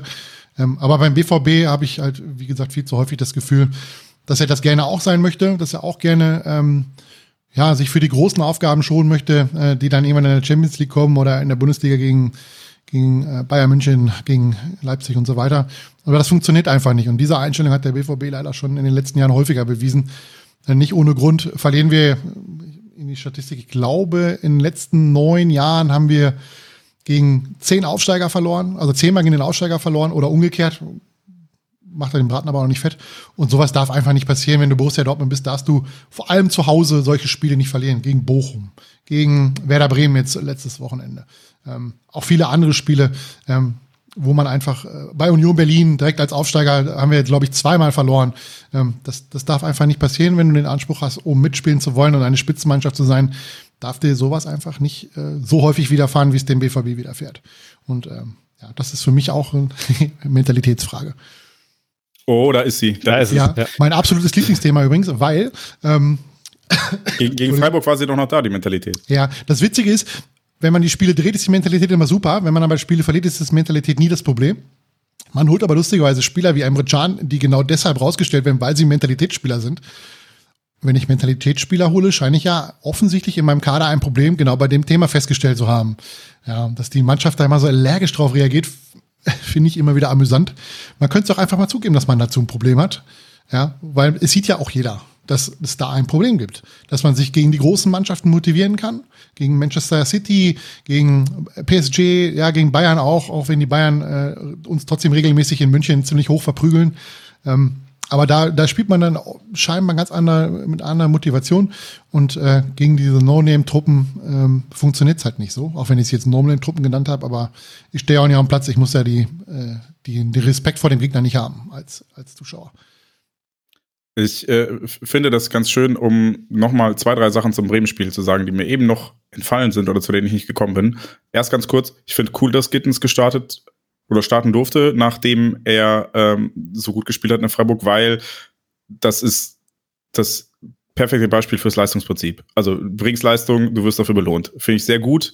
Auch wenn das im Endeffekt, und das hat Georg ja schon äh, in aller Ausführlichkeit gesagt, ähm, nicht so erfolgreich war und dass das klar ist, dass ein Spieler, der in dem einen Spiel äh, nach 70 Minuten oder, oder 65 Minuten auf einen kaputt gelaufenen Gegner trifft, dass der dann wirbelt und dann vielleicht gegen einen frischen Gegner nicht ganz so gut aussieht, ist auch vollkommen okay und ich sehe das wie Georg und verzeihe ihm da auch einfach, wenn er Fehler macht.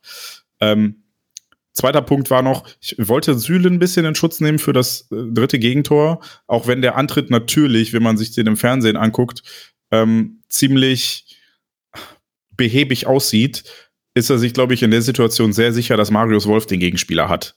Und muss halt den Antritt eigentlich nicht so durchziehen, weil er weiß, der Gegenspieler an meinem Rücken wird übernommen von meinem Mitspieler an meinem Rücken. Deshalb würde ich ihn da so ein bisschen in Schutz nehmen, dass er da nur hinterhergetrappt ist, weil den Gegenspieler hat Wolf eigentlich. Und dann darf Wolf ihn vielleicht auch mal am Torabschluss hindern das Tor würde ich ungern Süle ankreiden.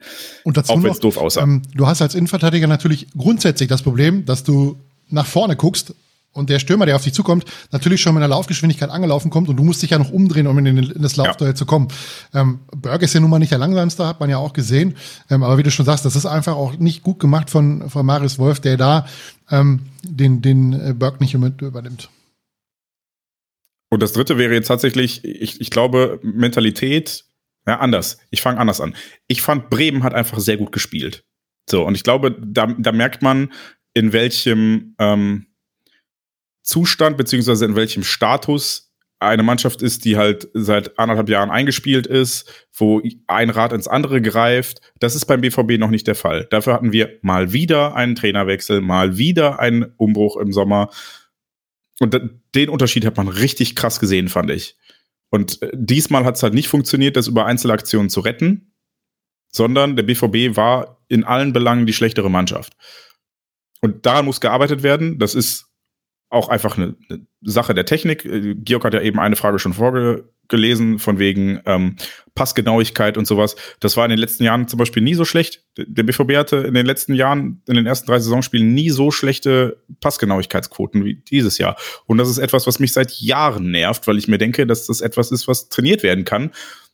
Und das, da, da sieht man immer die Differenz zum FC Bayern, finde ich. Also Äh, klar, der FC Bayern auch beschissene Passgenauigkeit in manchen Situationen, aber das sind dann die Steilpässe in der Spitze. Aber wenn ich mir angucke, in welchem Tempo da Spieler Bälle annehmen, in welchem Tempo da Spiele weiterverarbeiten, wie sauber da Ballannahmen sind und wie schlecht das beim BVB ist, da sieht man dann, wie viel Differenz wirklich sportlich zwischen diesen beiden Clubs ist, auch wenn es ein Platz ist in der Bundesliga. Ja, wie, wie viel Qualität. Und deshalb bin ich jetzt wieder bei dem Mentalitätspunkt. Ähm, ich finde, die Mentalitätsfrage ist manchmal einfach ein bisschen zu kurz gegriffen. So, äh, deshalb finde ich die so ein bisschen nervig und ich glaube, deshalb wehren sich auch Spieler dagegen, weil sie, es wird halt reduziert darauf. Und das ist sicherlich ein Problem. Und also die Grundmotivation, da möchte ich dir, Volker, gar nicht widersprechen, dass die gegen Manchester City höher ist als gegen Werder Bremen. Das ist so und das ist scheiße. Eigentlich sollte man jedes Spiel so seriös angehen, dass man sagt, okay, wir sind voll da, wir sind voll fokussiert und wir tun alles, was nötig ist, um dieses Spiel zu gewinnen, weil scheißegal ist, wer auf der anderen Seite steht. Das wirst du im Hinterkopf nicht ausschalten können, aber manche Mannschaften haben die Qualität, das zu können. Die verdienen halt dann noch ein paar Millionen Euro mehr im Jahr und spielen in England, Spanien oder in München. Aber ja, ne, Mentalität ist, glaube ich, an der Stelle Qualität. Und ich glaube, was die Spieler nervt, ist, dass das immer so heißt, ihr wollt ja nicht. Und ja, im Zweifel ist das das Ergebnis ist das die Aussage. Ihr wollt nicht genug, aber das ist halt zu kurz, um nicht zu sehen, dass die Qualität nicht da ist, dass andere Sachen falsch gelaufen sind. So, ne, es ist immer nur auf die Mentalität zu reduzieren. Ich glaube, das ist das Problem. Nicht zu sagen, dass es daran auch scheitert. Die selbstzufriedene Heidi haben wir bei, bei schwarzgelb.de vor Jahrzehnten mal äh, aus der Versenkung geholt und ja, die ist halt zu häufig immer noch zu früh da. Auf jeden Fall. Ich würde es auch nicht als, als, als Hauptgrund oder als alleiniger Grund ähm, anführen, warum man halt gerade gegen die etwas kleineren Gegner regelmäßig so komisch aussieht oder sich so schwer tut.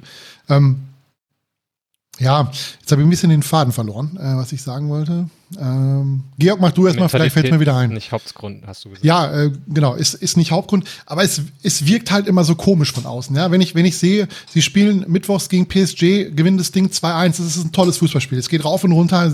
Alle Spieler, habe ich das Gefühl, ähm, sind an, an, ihrem Leistungslevel hoch oben angekommen. Ja, und dann heißt der nächste Gegner am Samstag äh, FC Augsburg ja, ist auch natürlich für den Fan, und das merkt man auch an der Stimmung, die ist natürlich bei einem Champions League-Spiel, was richtig gut läuft, wo, wo alle einfach überrascht sind von der Leistungsfähigkeit der eigenen Mannschaft, ist sie natürlich auch eine andere als 0815 Heimspiel gegen den FC Augsburg. Ja, das, was ich jedes Jahr habe und äh, was jetzt niemanden wirklich von den Sitzen reißt, außer es endet 4-3 nach 3, 2 zu 3 in der 90. Minute, weil Paco Alcázar noch zwei Stück macht in der Nachspielzeit. Ja, aber ähm, so ein normales Bundesligaspiel ist halt Alltag. Aber trotzdem wirkt es einfach immer ein bisschen blöde für einen Sportler oder für eine Mannschaft, wenn sie innerhalb von drei Tagen äh, Jekyll und Hyde spielt. Und da kann ich schon verstehen, dass die Leute natürlich auch sagen, ja, Entschuldigung, aber das hat doch was mit der Einstellung zu tun. Wenn ihr gegen Augsburg spielt und habt unglaubliche Probleme, das Spiel zu machen, drei Tage später spielt ihr das Rückspiel bei, bei Manchester City und spielt wunderbaren Fußball, ja, könnt das Ding sogar gewinnen, aber steht am Ende halt dann leider doch ein bisschen blöde da, weil es noch einen Fehler oder in der Abwehr gibt. Ähm, aber diese, diese Diskrepanz, die ist halt auch schwierig ähm, rauszubekommen oder zu ignorieren, dass es diesen Unterschied gibt. Ich finde, äh, also ich finde, ihr sagt beide ganz richtige Sachen, denen ich mich nur anschließen kann. Äh, eine Aspekt, das geht so ein bisschen in Richtung auf was, was Jens schon sagte. Ähm, ich glaube, warum die Spiele halt auch so genervt sind. Ähm, ich, ich glaube, Mentalität ist sowas Abstraktes. Das ist nichts, was du in einem äh, auf dem Feld Interview zehn Minuten nach Abpfiff beschreiben und mit dem Spieler besprechen kannst, weil wenn du gerade vom Platz kommst und hast irgendwie das äh, als Innenverteidiger das Laufduell gegen den Spieler verloren, dann gehst du ja nicht vom Platz runter und hast das Gegentor, das Entscheidende gekriegt und sagst, ja, in dem Moment habe ich es nicht, nicht gut genug gewollt, sondern denkst du drüber nach, ja, wo ist mir der Ball hingesprungen oder wieso habe ich das Laufduell verloren? Also du kannst ja so kurz nach so einem Spiel, glaube ich, siehst du das Spiel ja immer noch in seinen tatsächlichen Ausführungen, nämlich was auf dem Platz passiert ist und über mit welcher Einstellung bin ich da reingegangen, wie sind wir die, wie haben wir den Gegner vorher ernst genommen und sowas. Das sind ja so Sachen, die du erst, finde ich, mit ein bisschen Distanz auch ordentlich einordnen kannst. Und, und das ist, glaube ich, der entscheidende Punkt, ähm, das ist auch etwas, was ja, was ich mir von dem ganzen Umfeld und Verein erwarte und nicht, also natürlich ist es was, was in den Spielern irgendwie angelegt sein muss, aber ähm, das ist ein Thema, was finde ich äh, mit zum ganz großen Teil auch vom Trainerteam irgendwie äh, gesteuert werden muss, adressiert werden muss. Und ich glaube, da ist Edin Terzic auch, also man sieht ja die Körpersprache, die er da auch am, also immer wenn er eingeblendet wird, siehst du ja, dass er wirklich sehr viel versucht, auf die Mannschaft einzuwirken.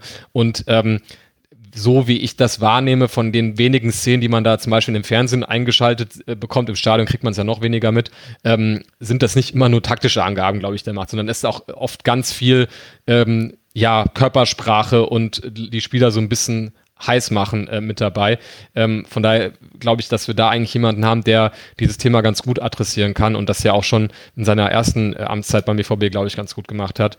Ähm, ja, von daher ist es, glaube ich, auch was, ähm, was dann auch mit Transfers zu tun hat natürlich, wo man, und das ist, glaube ich, auch so sehe ich das auch in den sozialen Netzwerken, ähm, im Fall zum Beispiel von Nico Schlocker, Schlotterbeck auch zumindest vielversprechend aussieht, was so diese Grundeinstellung angeht zu vielen Dingen, ähm, so dass ich glaube, dass man auch der ganzen Sache und wir hatten vorhin schon über das Thema Zorg und jetzt Wechsel zu Kiel gesprochen. Ähm, ich glaube, der BVB ist jetzt in dieser Phase, wo man einen guten Zeitpunkt hat, wo man sich nach und nach von solchen Spielern lösen kann, ähm, indem man sich halt einfach verkauft und abgibt, ähm, die eben, wo eben äh, Sachen wie Gehalt, eigener Anspruch und tatsächliche tatsächliches Wirken auf dem Platz und eben auch tatsächliche Einflussnahme auf so Themen wie Mentalität komplett auseinanderfallen. Und das ist meiner Meinung nach nun mal so ein Spieler auch wie Emre Can, der, wie wir eben von gesagt haben, als, als krasser Führungsspieler verkauft wurde und das für mich, wie Volker, glaube ich, auch sagte, zu keinem Zeitpunkt jemals ähm, ja, beweisen konnte. Und ähm, ich glaube, das ist halt so ein Prozess, dass man ähm, diese Mannschaft, ähm, ja, dass man äh, halt so ein bisschen losbekommt, diese Spieler, die ähm, viel Geld verdienen, die das nie irgendwie zeigen konnten, wofür man sie geholt hat und die auch in diesem Mentalitätsaspekt für mich nie den Eindruck gemacht haben, da positiven Einfluss auf die Mannschaft nehmen zu können, ähm, dass man das halt nach und nach irgendwie ausdünnt im Kader und eben durch so Leute ersetzt, wie auch finde ich Gregor Kobel ist für mich ein total gutes Beispiel, wo ich immer also Leistung auch, auch gut, aber auch ganze Körpersprache und ganzes Auftreten eigentlich genauso ist, wie ich mir das beim Spieler von Borussia Dortmund wünsche. Ähm, Nico Schlotterbeck ist, äh, Nico Schlotterbeck, Schlotterbeck ah, ist auch ein Spieler, finde ich, wo das, ähm, ähm, wo das gut nach außen hin aussieht. Ähm, ja, über Jude Bellingham, der, der, hat wahrscheinlich im kleinen Finger mehr als, als einige Bundesliga-Kader zusammen, so, da müssen wir nicht drüber reden. Ähm, und das ist so meine Hoffnung, dass man halt eben auch durch die Wechsel in den verantwortlichen äh, Ebenen da halt einen Wert drauf lädt und da halt zukünftig auch bei der Verpflichtung von neuen Spielern auf sowas ähm, achtet. Und das ist ja auch das, was man so vernimmt irgendwie im Umfeld, dass das, ähm, dass man halt abseits des Sportlichen auch über solche weichen Themen, wenn man so möchte, eben ähm, nachdenkt und, und da die Spiele auch daran ähm, aus, davon ausgehend auswählen möchte.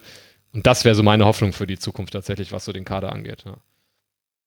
Ähm, jetzt habe ich auch einen langen Monolog gehalten äh, und würde jetzt dann doch aber nochmal Fragen mit reinnehmen, weil ähm, Guck mal, wir sind bei 1,20. Ich glaube, wenn wir jetzt nämlich noch einen äh, kleinen Block anschließen äh, mit den sonstigen Fragen, ähm, es gab zwar noch ganz viele weitere Fragen zum, zum Spielgeschehen an sich. Ähm, ich und, wollte äh, dir gerade noch eine stellen. Okay, hat, ja, okay, hat, gerne. also passend zu deiner, deinem Monolog mhm. gerade. Zwar hat Rob Gordon gefragt, ob es jetzt nicht langsam Zeit wird, den Vertrag von Rafael Guerrero zu verlängern. Stimmt, die Frage, ja, das, der hat zwei gute die, Fragen gestellt. Die passen ja. nämlich ziemlich gut zu deinem Mentalität, Leistung, Gehalt. Ja, wie, wie ist das denn bei also, Rafael Guerrero? Rafael Guerrero ist, finde ich, ähm, Sinnbild für Borussia Dortmund äh, in, in allen seinen positiven und negativen Ausfällen, sage ich mal, auf der, auf der Skala. Ähm, und da muss man auch wieder sagen, wenn wir über so Themen wie Körpersprache angeht, bei Rafael Guerrero ist halt das, das Ding, ich habe wenig mittelmäßige Spiele von ihm im Kopf. Ich habe halt nur Spiele, also es gab mal eine Phase, das war, glaube ich, die Saison, ich habe die erste Panne, ich habe 1920, wo der so eine Phase vor Weihnachten hatte, wo ich sagte, das ist ein absoluter Unterschiedsspieler. Der hat in so vielen ähm, Spielen da ganz spielentscheidende Einflüsse genommen. Ähm, und dann habe ich aber auch so Spiele im Kopf, wo, wenn es bei ihm auch persönlich nicht läuft, er da halt gar nicht teilnimmt und dann irgendwie so mit hängenden Schultern auch nicht mehr irgendwie auf der Außenbahn irgendwie defensiv irgendwem nachgeht. So. Ähm, ja, und das ist halt, dem würde ich zumindest zugestehen, dass es immer noch so vom Talentlevel einfach so gut ist, dass er natürlich immer noch guten Einfluss nehmen kann auf den Kader. Und ich glaube, man muss bei der Position auch einfach im Kopf behalten, dass es, also, das ist einfach eines, und wir hatten auch eine andere Frage, die sich ähm, ähm, drehte um die rechte Seite eben mit Meunier, mit ähm, Morey, mit Wolf und mit Passlack. Äh, ich meine, man sieht das ja, äh, Außenverteidiger ist, glaube ich, so mit die ähm, ja am schwierigsten zu besetzendste Position. Das hatte, glaube ich, auch Tobi Escher ähm, äh, mit uns äh, besprochen oder zu uns gesagt im Podcast. Ähm, ja, und da würde ich sagen, alleine auch, äh, was den Mangel an Alternativen angeht, ähm, ist halt die Frage auch wieder Gesamtpaket, wie lange Verlängerung, wie viel Gehalt und so weiter und so fort. Ne? Aber ich würde fast sagen, bei äh, Guerrero fallen mir auf der linken Seite nicht viele Alternativen ein. Ich weiß nicht, ob ihr äh, spontan einen passenden Linksverteidiger im Kopf habt, den man da alternativ verpflichten könnte. Nee, weil wir uns den nicht leisten können. Genau. Ist ja meistens ja. so, dass, dass ja, eben, die genau, richtig ja. guten, teuren Links- und Rechtsverteidiger gehen für unfassbar viel Geld über die Ladentheke und selbst ein David Raum geht für über 30 Minuten in die Ladentheke, wo kein Mensch weiß, wie es in den nächsten Jahren bei ihm weitergeht. Das ist ein klassischer Nico Schulz, der spielt ein Jahr richtig gut und danach wettest du im Prinzip auf die Zukunft, dass der sich weiterentwickelt. Ich meine, David Raum hat vor nicht allzu langer Zeit, ist nicht mal in den Kader der Spielvereinigung Fürth in der zweiten Liga geschafft. Ja, das muss man ja auch mal dazu sagen. Also der hat natürlich in den letzten, gerade im letzten Jahr eine große Entwicklung gemacht, aber wer weiß, wie nachhaltig das Ganze ist. Ähm, was die Personale Guerrero betrifft, ähm, wenn der bei jeden Zweifel haben wäre, wäre er nicht mehr da. Wenn, wenn das einer wäre, der in, von 34 Bundesligaspielen 25 richtig gut spielt und neun durchschnittlich, dann, äh, ja, dann wäre er nicht mehr, glaube ich, bei Borussia Dortmund, weil er einfach viel zu gut ist. Ähm, grundsätzlich mag ich ihn ähm, ganz gerne eigentlich, auch, auch was seine Schwächen betrifft. Die muss man dann halt wahrscheinlich ein bisschen mit in Kauf nehmen. Du brauchst ja auch nicht im ganzen Kader 23 Spieler, die mentalitätsmäßig voll auf der Höhe sind. Du brauchst aber Führungskräfte, die das sind. Ähm, Spieler, an denen sich gerade so Beino Gittens, äh, Mukoko und so weiter auch orientieren können. Oder eben halt so ein Rafael Guerrero, der jetzt nicht gerade vor Selbstbewusstsein strotzt, ja, aber dass er halt jemand, dem im, auf dem Platz jemand ist, neben Jude Bellingham, an dem man sich orientieren kann. Und wenn ich schon einen 19-Jährigen als einen Spieler in den Raum stelle, der, an dem sich der Rest orientieren kann, dann weiß man eben halt schon, wie groß auch da äh, gegebenenfalls noch der Nachholbedarf ist beim BVB. Weil eben halt Emre Can zum Beispiel diese Rolle nicht erfüllt. Marco Reus erfüllt diese Rolle auch nicht. Aber das wissen wir seit ungefähr zehn Jahren, dass er diese Rolle nicht erfüllt. Dass er zumindest nach außen kein Lautsprecher ist. Keiner, der auf dem Platz steht und äh, ja, sagen wir mal, wie wie Matthias Sammer oder Stefan Effenberg oder auch, lass es auch Schweinsteiger sein, der halt auch symbolisch äh, zeigt, dass er da nochmal eine Schippe drauflegen möchte. Und das ist er eben halt nicht. Ähm, aber ja, da muss der BVB halt mit klarkommen, dass, dass, dass er ähm, bei Rafael Guerrero diesen Spielertyp nicht hat. Ähm, und da muss man halt sehen, was man von ihm erwartet in den nächsten Jahren und ob man, ich weiß gar nicht, wie lange verläuft der Vertrag eigentlich noch? Noch dieses Jahr, glaube ich. Okay, äh, ja, dann, wie gesagt, da muss man eben halt jetzt entscheiden, ob man mit ihm weitermachen möchte oder ob man sagt, okay, äh, wir versuchen da mal was Neues auf der Position. Was ich auch immer wild finde, ist, das äh, vergisst man bei Guerrero, das ist äh, einer der dienstältesten Spieler von Borussia Dortmund. Ne? Also das, da geht's, glaube ich, dann nur noch, kommt dann halt Marco Reus und irgendwie Felix Passlack oder so ähm, drüber. Ähm, aber der ist einfach seit 2016 schon im Verein, was ich echt krass finde. Ähm, auch das ist ja auch irgendwie was, was einem dann auch oft bei Spielen, das haben wir in der letzten Saison bei den ganzen Ver Verabschiedungen gemerkt, immer erst auffällt, wenn die Spieler dann gehen, so, aber was ja man auch irgendwie ignorieren kann, finde ich, ähm, der, äh, ja, wenn jemand auch so eine so lange Dienstzeit bei, beim BVB hat. Ähm, ja, aber gut, dass du die Frage nochmal reingebracht hast, Jens, äh, weil die hatte ich noch ähm, so halb auf dem Schirm, ähm, aber wollte schon übergehen zum sonstiges Teil, wenn ihr nichts dagegen habt, was wir jetzt machen können, weil da gab es tatsächlich noch ein paar Themen, die ähm, gar nicht so gar nicht so uninteressant sind. Toll, dabei ähm, hätte jetzt perfekt noch die zweite Frage von Rob Gordon gepasst. Ob wir uns vorstellen, dass man hier gehen Seite. kann. Ja. Ja, die habe ich ja kurz angesprochen eben, ne? Also beziehungsweise ich habe die rausgelassen äh, vorhin, weil wir schon generell äh, drüber gesprochen haben, dass ähm, wir Transfers jetzt für nicht mehr allzu wahrscheinlich halten und auch da ein Abgang von Meunier wahrscheinlich bedingen würde. Und das hat er ja selbst in seiner Frage auch geschrieben. Äh, er sagte, könnt ihr euch vorstellen, dass Meunier noch geht? Falls ja, muss meiner Meinung nach definitiv noch jemand mit Stammplatzpotenzial kommen. Ähm, das sehe ich genauso. Und ähm, quasi im, im, Umkehrschluss aus der Annahme, dass wir äh, jetzt keine großen Verpflichtungen mehr tätigen werden, ähm, glaube ich auch nicht, dass Meunier noch geht, weil, wie er selbst schon sagt, der Rob Gordon, ähm, halte ich das mit ähm, Morey, der jetzt ja zumindest auch wieder ähm, im Kader war, ähm, und Wolf und dann noch Passlack äh, in Klammern auf der rechten Seite auch einfach für zu dünn. Also natürlich hat Wolf jetzt äh, eine größere Rolle wahrgenommen, aber er ist ja auch irgendwie, ja, ich weiß noch, Sandro Wagner hat, glaube ich, im, im, im, Kommentar beim, beim, ich glaube, das war das Freiburg-Spiel, ähm, sich ganz begeistert von ihm gezeigt. Und das stimmt, er ist ja auch so, so hat so eine Allrounder-Qualität, irgendwie so ein bisschen Marius Wolf. Aber ja, die, das einzige Szenario wäre dann ja irgendwie ein startender Matteo Morey und ein, ein, ein äh, Marius Wolf als Ersatz. Und Morey mit so einer langen Verletzung, da, da kann man wahrscheinlich nochmal mindestens die ganze Hinrunde draufrechnen, bis der irgendwie wieder in, in, in Schwung kommt einigermaßen. Von daher, das sehe ich irgendwie nicht, dass man sich da jetzt ein neues Loch schafft, außer da würde jetzt ein wahnwitziges Angebot für äh, Meunier reinkommen, was ich mir halt auch genauso wenig vorstellen kann. Aber genau das wäre ja der Punkt. Also ähm, ja. ich, ich glaube, an dem Punkt würde ich einen Unterschied machen und das würde Meunier ja von allen unterscheiden, die wir nicht loswerden. Es scheint ja Angebote zu geben. Also gerade kursiert äh, zum Zeitpunkt der Aufnahme Dienstagabend ähm, sehr viel bei Twitter, dass äh, der FC Barcelona äh, interessiert ist und auch äh, im Gegenzug Serginho Dest quasi als äh, äh zurückgeben möchte. Was für den BVB natürlich auch so, hm, okay, wir geben jetzt den einen schlechten Spiel ab, um einen noch schlechteren zu. Na egal. Ähm, aber es gibt ja augenscheinlich einen Markt und ich glaube, irgendwann kommt halt finanziell die Schmerzgrenze, an der man sagen muss, äh, okay, Meunier, der ähm, unter Terzic beim ersten Mal schon aus der Startelf gerutscht ist und von Morey und später Piszczek ähm, verdrängt wurde. Ähm, ich wäre ehrlicherweise nur, also nicht ganz so abgeneigt, unter der Bedingung, und das ist halt die Kehrseite, dass man entsprechenden Ersatz holt. Und da, da gebe ich dem lieben Rob quasi gerne recht. Es müsste eigentlich Stammplatzformat haben, zumindest mittelfristig.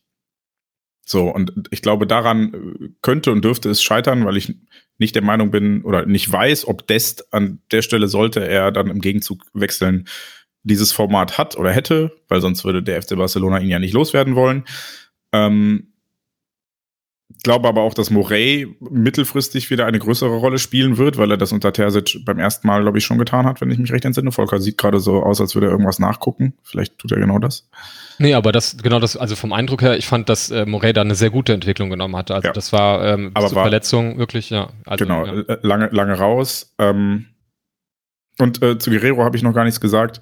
Da finde ich tatsächlich interessant. Ich glaube, der ist in so einem Sweet Spot zwischen ähm, in gut, an guten Tagen äh, brillant, aber dafür halt auch an schlechten Tagen eigentlich zu schlecht. Und äh, genau das. ist halt genau dieses schwankende Ding. Und ist halt die Frage, ob du jemanden kriegst, der an schlechten Tagen besser ist, aber dafür an guten Tagen nicht so gut. Und ach, ist halt eine ne gefährliche Position, aber dass, dass Guerrero noch hier ist, zeigt ja auch, und das haben wir im letzten Sommer schon besprochen mit seiner Aussage, dass er ja ungern wechseln würde, weil er müsste er sich ja neu beweisen das ist genau die Mentalität, die wir angesprochen haben. Von daher bin ich da auch noch unschlüssig, ob man da jetzt langfristig verlängern sollte. Das Problem ist halt nur, man braucht im Zweifel Ersatz. Und äh, da David Raum an uns vorbeigegangen ist, scheint der ja zumindest kurzfristig nicht sichtbar. Man hat in der, in der Jugend und in der, bei den Amateuren ja noch Tom Rothe und äh, Prince Anning. Vielleicht wird da noch was vielversprechendes draus. Ähm, vielleicht guckt man sich die beiden auch noch mal an und sagt dann im Winter, alles klar, den trauen wir das nächstes Jahr zu, deshalb verlängern wir nicht mit Guerrero ja, aber solange der da nicht äh, super viel mehr Geld bekommt als jetzt, sondern vielleicht sogar ein bisschen weniger Gehalt, dann würde ich Guerrero auch nochmal zwei Jahre Vertrag geben. Also so dramatisch ist es nicht. So, jetzt kannst du endlich zum Sonstigen übergehen. Sei denn, Volker will noch was sagen. Der, der sieht so suchend oder? aus. Äh, ja, ich habe mir gerade noch mal, ähm, ich fand den Dest ja damals bei Ajax Amsterdam richtig cool eigentlich. Ich habe mir den gerne spielen sehen. Ähm, aber warum Barcelona den jetzt für Meunier abgeben will, erschließt sich mir auf den ersten Blick auch nicht so ganz genau. Jetzt habe ich gedacht, vielleicht ist er sehr häufig verletzt. Das ist aber nicht der Fall bei äh, Serginho Dest. Kann halt so, ja, viele Gründe haben. Vielleicht ist er, fühlt er sich nicht wohl in Barcelona, vielleicht mag der Trainer nicht, was weiß ich.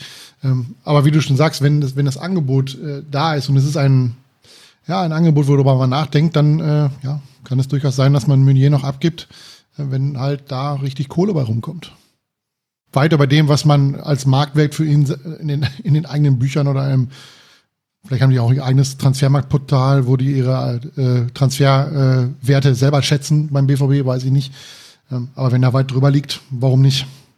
Ich glaube, dass sportlich der Unterschied zwischen Monier und Dest nicht allzu groß ist.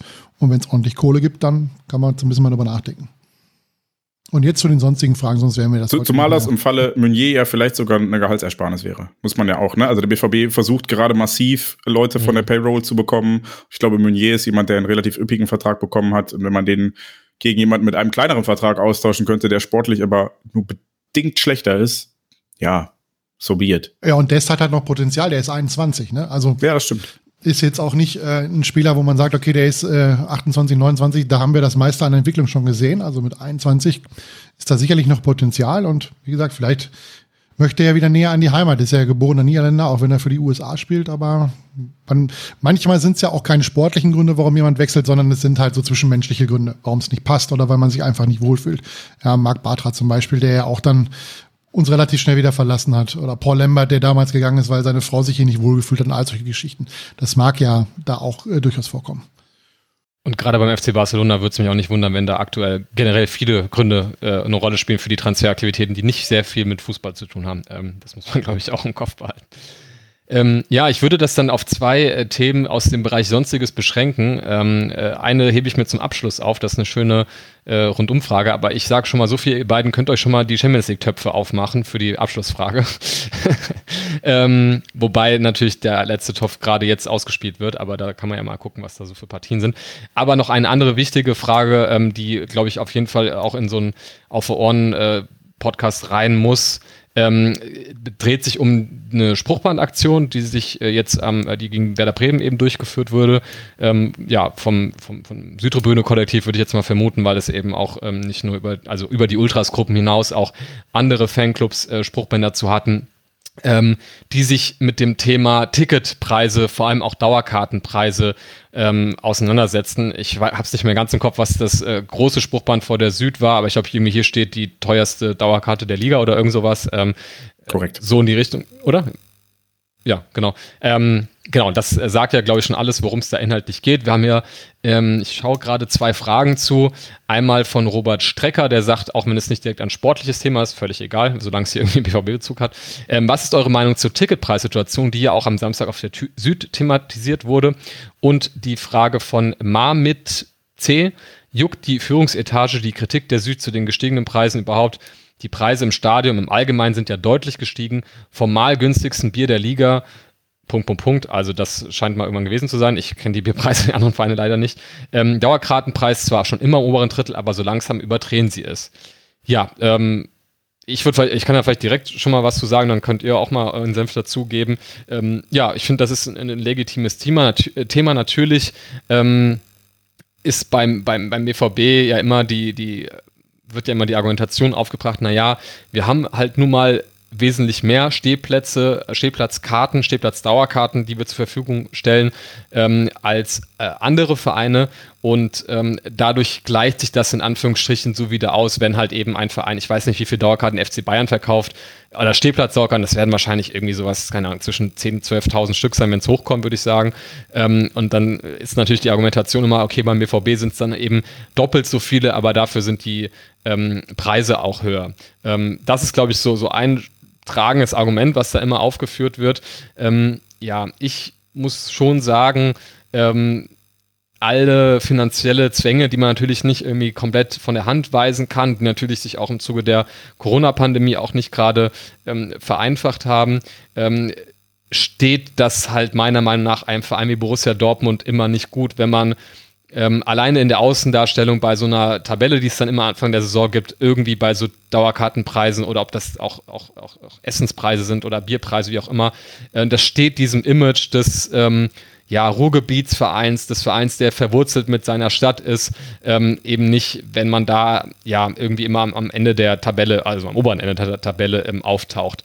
Ähm, und wenn ich jetzt meine eigene Dauerkarte angucke, ich glaube, meine erste Dauerkarte hatte ich 2000 und sieben, äh, eine Südtribünen-Dauerkarte oder sechs oder sieben müsste es gewesen sein. Ich meine, damals habe ich 168 Euro bezahlt und äh, korrigiert mich, ich glaube, dieses Jahr waren es 240 Euro, wenn ich das richtig im Kopf habe. Ich müsste, steht, glaube ich, sogar drauf, aber irgendwie so in dem Bereich äh, für eine Süddauerkarte. Ja, und äh, das ist natürlich äh, erstmal ein guter Batzen Geld. Von daher finde ich die Kritik durchaus legitim. Generell Kritik finde ich ähm, um Eintrittspreise ist auch äh, ja was, was in Dortmund ja auch äh, Tradition hat und, und wo es auch wichtig ist, dass man sich dafür auch gerade macht. Äh, kein Zwanni für einen Steher ist ja auch eine Dortmunder Initiative, die im, im, gewissen Rahmen ja auch durchaus auch zu Erfolgen geführt hat, meiner Meinung nach. Ähm, von daher, ja, also ich bewerte diese Aktion durchaus positiv, weil es einfach ein klassisches Thema ist. Ne? Also ähm, ähm, Stadion-Ticketpreise ähm, ist ja ein Kernbereich irgendwie von, von Fanpolitik und ähm, da sollte man auch nicht dazu schweigen, wenn man äh, da den Eindruck hat, dass es in eine, in eine falsche Richtung läuft. Das ist so mein, mein Standpunkt dazu. Also die offizielle Begründung laut einem Artikel in den Rundnachrichten war ja heute, korrigiert mich, wenn es falsch ist, aber dass ihm jetzt äh, zu diesem Ticket nicht mehr nur ähm, die, der, die Gratisnutzung des ÖPNV im Verkehrsverbund VRR möglich ist, sondern ich glaube in ganzen Nordrhein-Westfalen, ist das richtig? So habe ich es verstanden, ja. Ja, das heißt also im Prinzip, dass all jene, die ähm, ja, von weiter weg kommen. Jetzt, so wie ich früher dann aus dem Münsterland heraus musste ich bis Lünen lösen und ab Lünen galt dann der VR und da durfte ich umsonst fahren. Hat natürlich niemand gemacht, weil es auch selbst ab, äh, ab dem Münsterland schon keine Sau mehr kontrolliert hat, wenn der Zug voll war. Aber ähm, Und ich ja. komme gar nicht erst aus Hessen raus, wie man gesehen hat am Samstag. Ja, richtig. Diese, genau. Hättest du 260 Euro für deine ja. Dauerkarte bezahlt, hättest du einen extra Zug bekommen, der dich ja, aus Gießen dann nach genau. Dortmund fährt.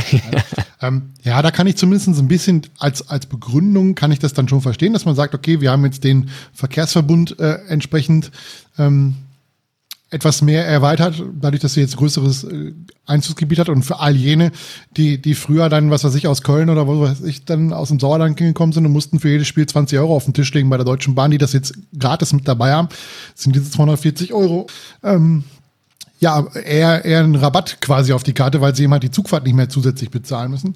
Ähm, aber für jemanden aus Dortmund kann ich natürlich verstehen, dass der singt, was habe ich davon? Habe ich gar nichts von.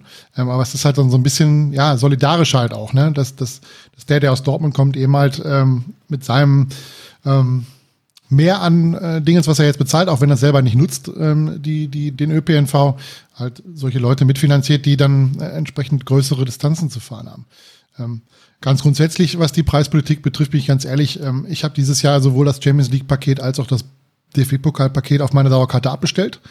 Ich habe eine Dauerkarte auf dem Ostunterrang, ähm, wo einfach die Tageskartenpreise viel zu teuer sind. Also, wenn ich überlege, ich muss dann ja zwingend das Ticket abnehmen. Wir spielen in der zweiten Pokalrunde zu Hause gegen, keine Ahnung, Paderborn, FC Augsburg, keine Ahnung. Und ich muss 59 Euro für das Ticket bezahlen. In einem Spiel, was sowieso nicht ausverkauft ist wo der BVB große Mühe hat in den Südwestecken, Nordostecken, also in den Kategorien, sagen wir mal, wo die Tickets so 35, 40 Euro kosten, die Karten loszuwerden. Und warum sollte ich dann ein, ein Paket nehmen, ähm, wo ich mir denke, ähm, es trifft ja eh nur auf zwei Spiele zu, wo ähm, bei einem Pokalheimspiel die Kartenproblematik äh, ein bisschen knapper wäre. Das wäre ein Derby und das wäre ein Heimspiel gegen FC Bayern München. Beides ist seit keine Ahnung, 15 Jahren nicht mehr vorgekommen. Und selbst wenn es da mal vorkommt, äh, muss ich an dem Tag auch noch Zeit und Lust haben, dahin zu fahren. Ähm, deswegen habe ich es abbestellt und bei Champions League ist es das Gleiche, ähm, weil ich einfach nicht einsehe, warum ich im, für, für ein Heimspiel gegen die Rangers den gleichen Preis bezahlen soll wie beim Heimspiel gegen Real Madrid. Das verstehe ich einfach nicht. Das verstehe ich so lange, wie, wie das Stadion voll ist und wo es Kartenproblematik gibt, aber in dem Moment, wo, wo der BVB äh, froh ist, wenn er mal 40.000 im Stadion hat, äh, unter der Woche in einem Europapokalspiel, ähm, sehe ich da einfach nicht mehr ein, warum ich die teuren Kartenpreise bezahlen soll. Weil du das Privileg hast, dich nicht drum kümmern zu müssen. Äh, macht mir nichts aus, mich darum zu kümmern. Ich habe kein Problem, mich. Äh, du hast aber auch das Privileg, dich um die 17 anderen Karten nicht kümmern zu müssen. Auch das würde ich notfalls machen. Dann zahlst du aber auch mehr.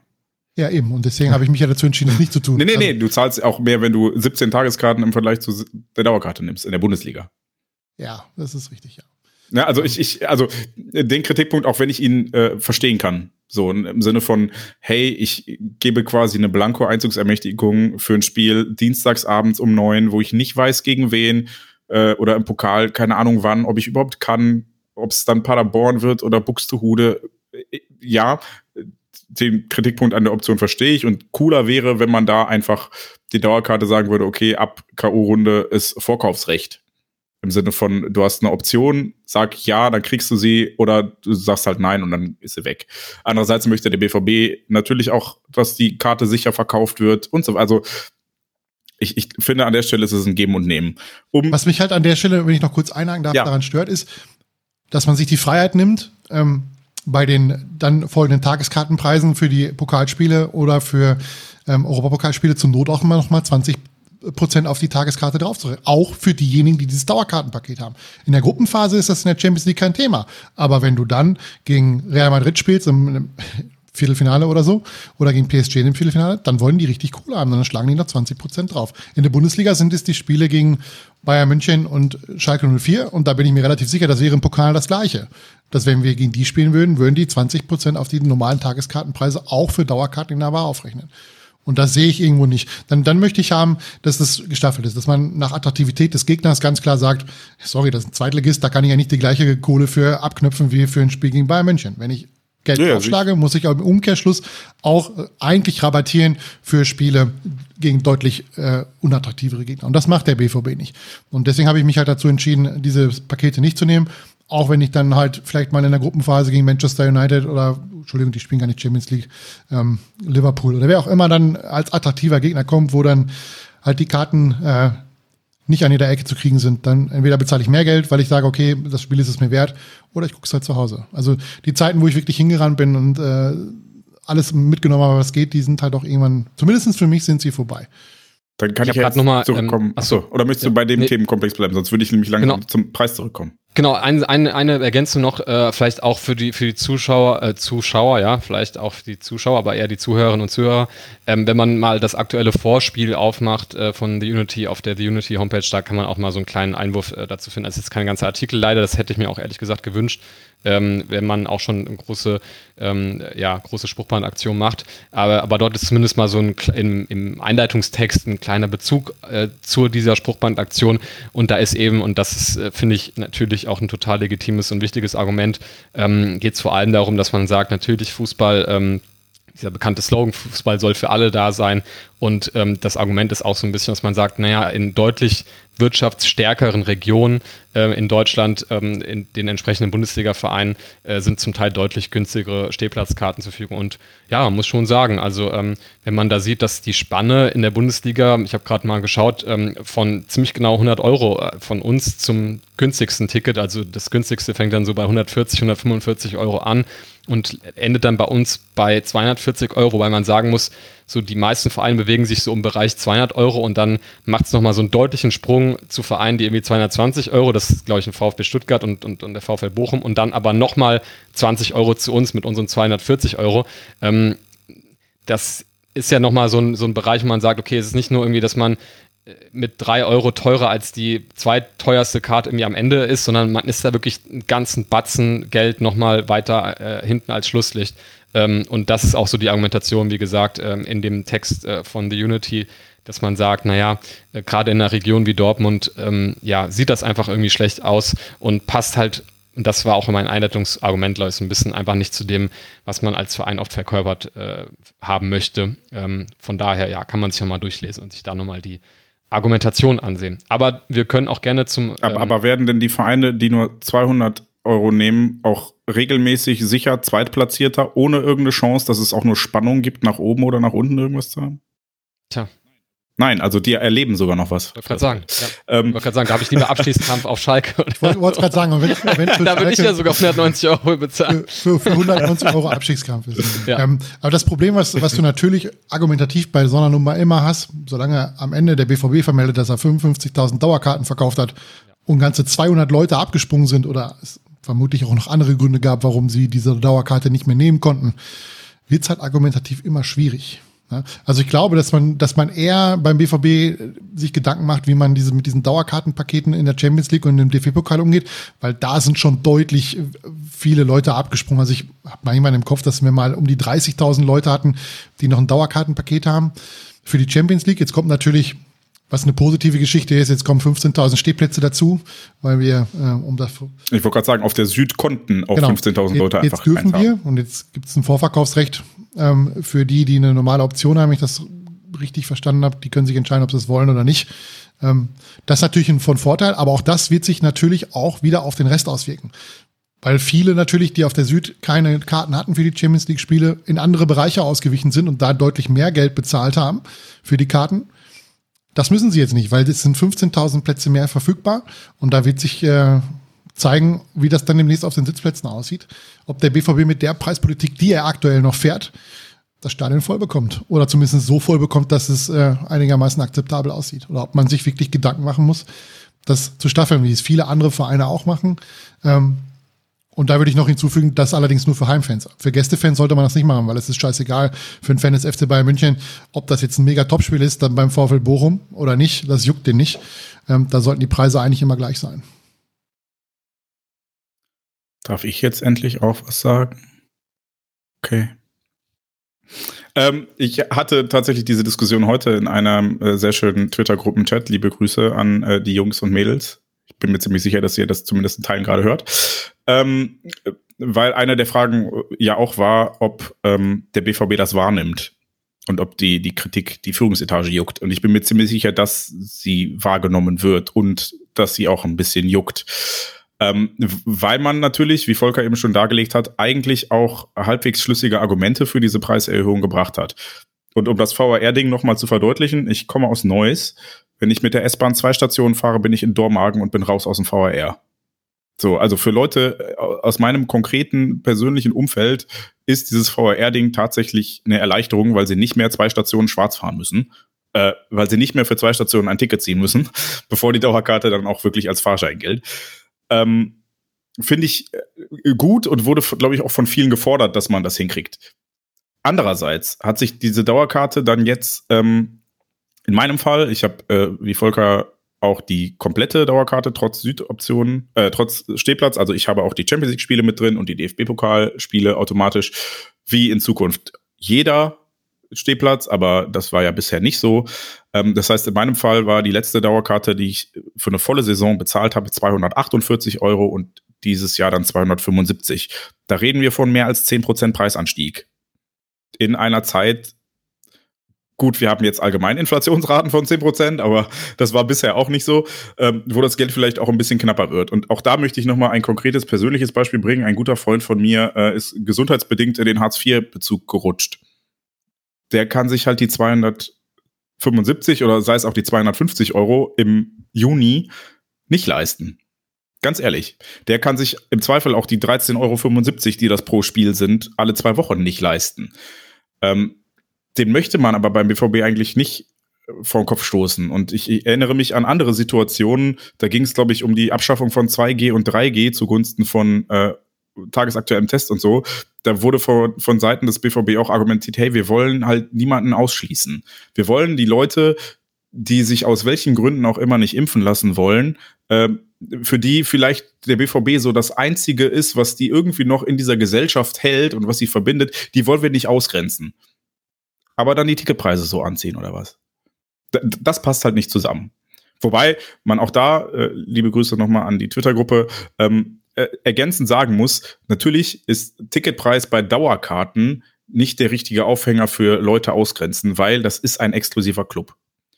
Und ich glaube, ähm, wenn es um Tageskartenpreise gegangen wäre, wären diese Spruchbänder nicht gekommen, weil ehrlicherweise interessiert das wahrscheinlich bei äh, TU und Co. nichts, was man äh, in der Südwestecke für eine Tageskarte kauft, weil die Leute haben alle eine Dauerkarte. Die sind so privilegiert und wissen das und jetzt, wo es an ihren eigenen Geldbeutel gibt, da pöbeln sie mal wieder. Ist halt auch nicht, nicht ganz sauber. Aber ich, ich verstehe halt, wo es herkommt. Denn das Problem bei Borussia Dortmund ist ja nicht die halbwegs legitimen Preise. Ja, wenn ich überlege, ich zahle weniger als 14 Euro für ein Spiel, das finde ich okay. Das finde ich singulär betrachtet einen fairen Preis.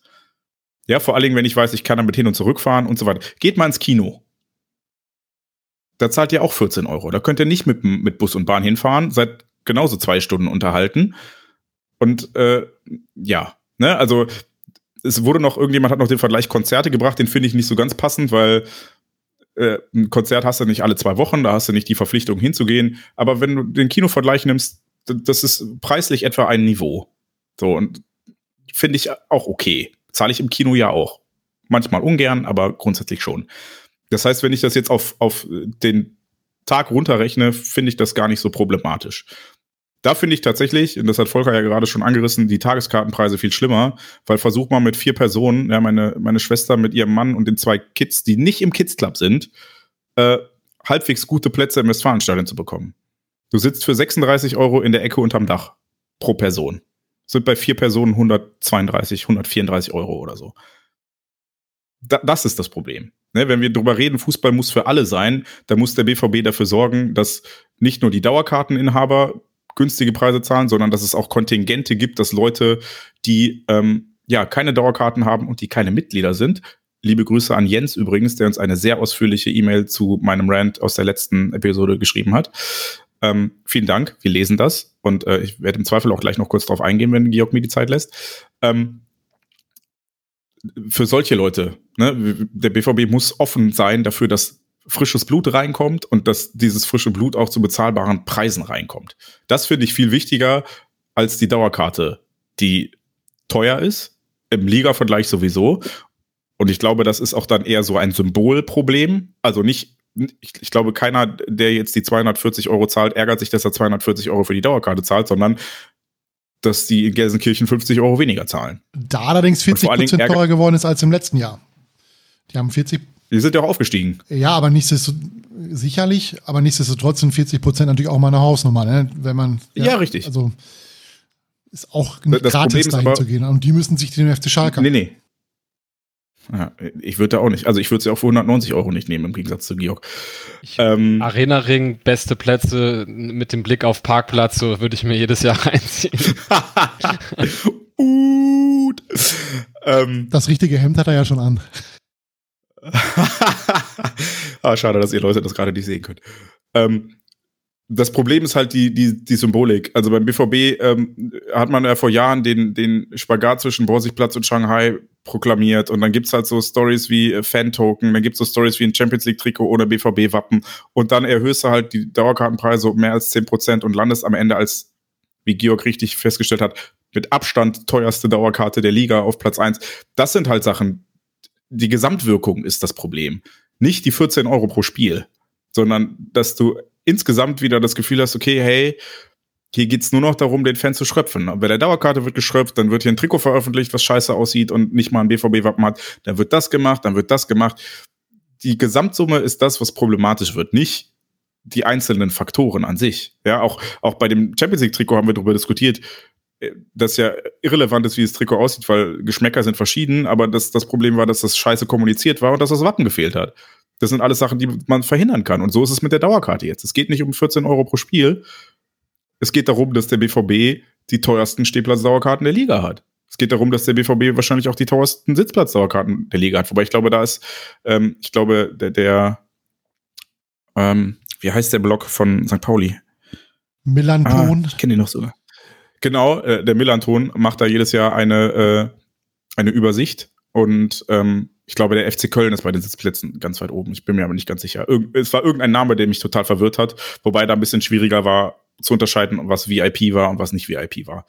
Ähm, aber das Problem ist halt dieses Signal, hey, wir haben die teuersten Karten der Liga. Mit Abstand an der Stelle. Es geht nicht um die 14 Euro, die finde ich legitim mit allem, was drin ist. Ähm, die ist mir das auch alle zwei Wochen wert. Aber das Signal ist halt, der BVB hat die teuersten Karten der Liga. Und da muss man halt dafür sorgen, dass das nicht so kommt. Da muss man vielleicht mal vergleichen, da muss man sich vielleicht mal die Preiserhöhung klemmen, wenn alles andere teurer wird und ich mein Brot nicht mehr, also ich schon, aber andere Leute, die sich ihr Brot nicht mehr bezahlen können oder äh, eben nicht mehr ins Kino oder ins Stadion gehen, weil sie wissen, dass in zwei Monaten die Gasnachzahlung kommt und die ist erst für letztes Jahr. Es sind die Signale, die man sendet und die sind das Problem, nicht der Kartenpreis an sich.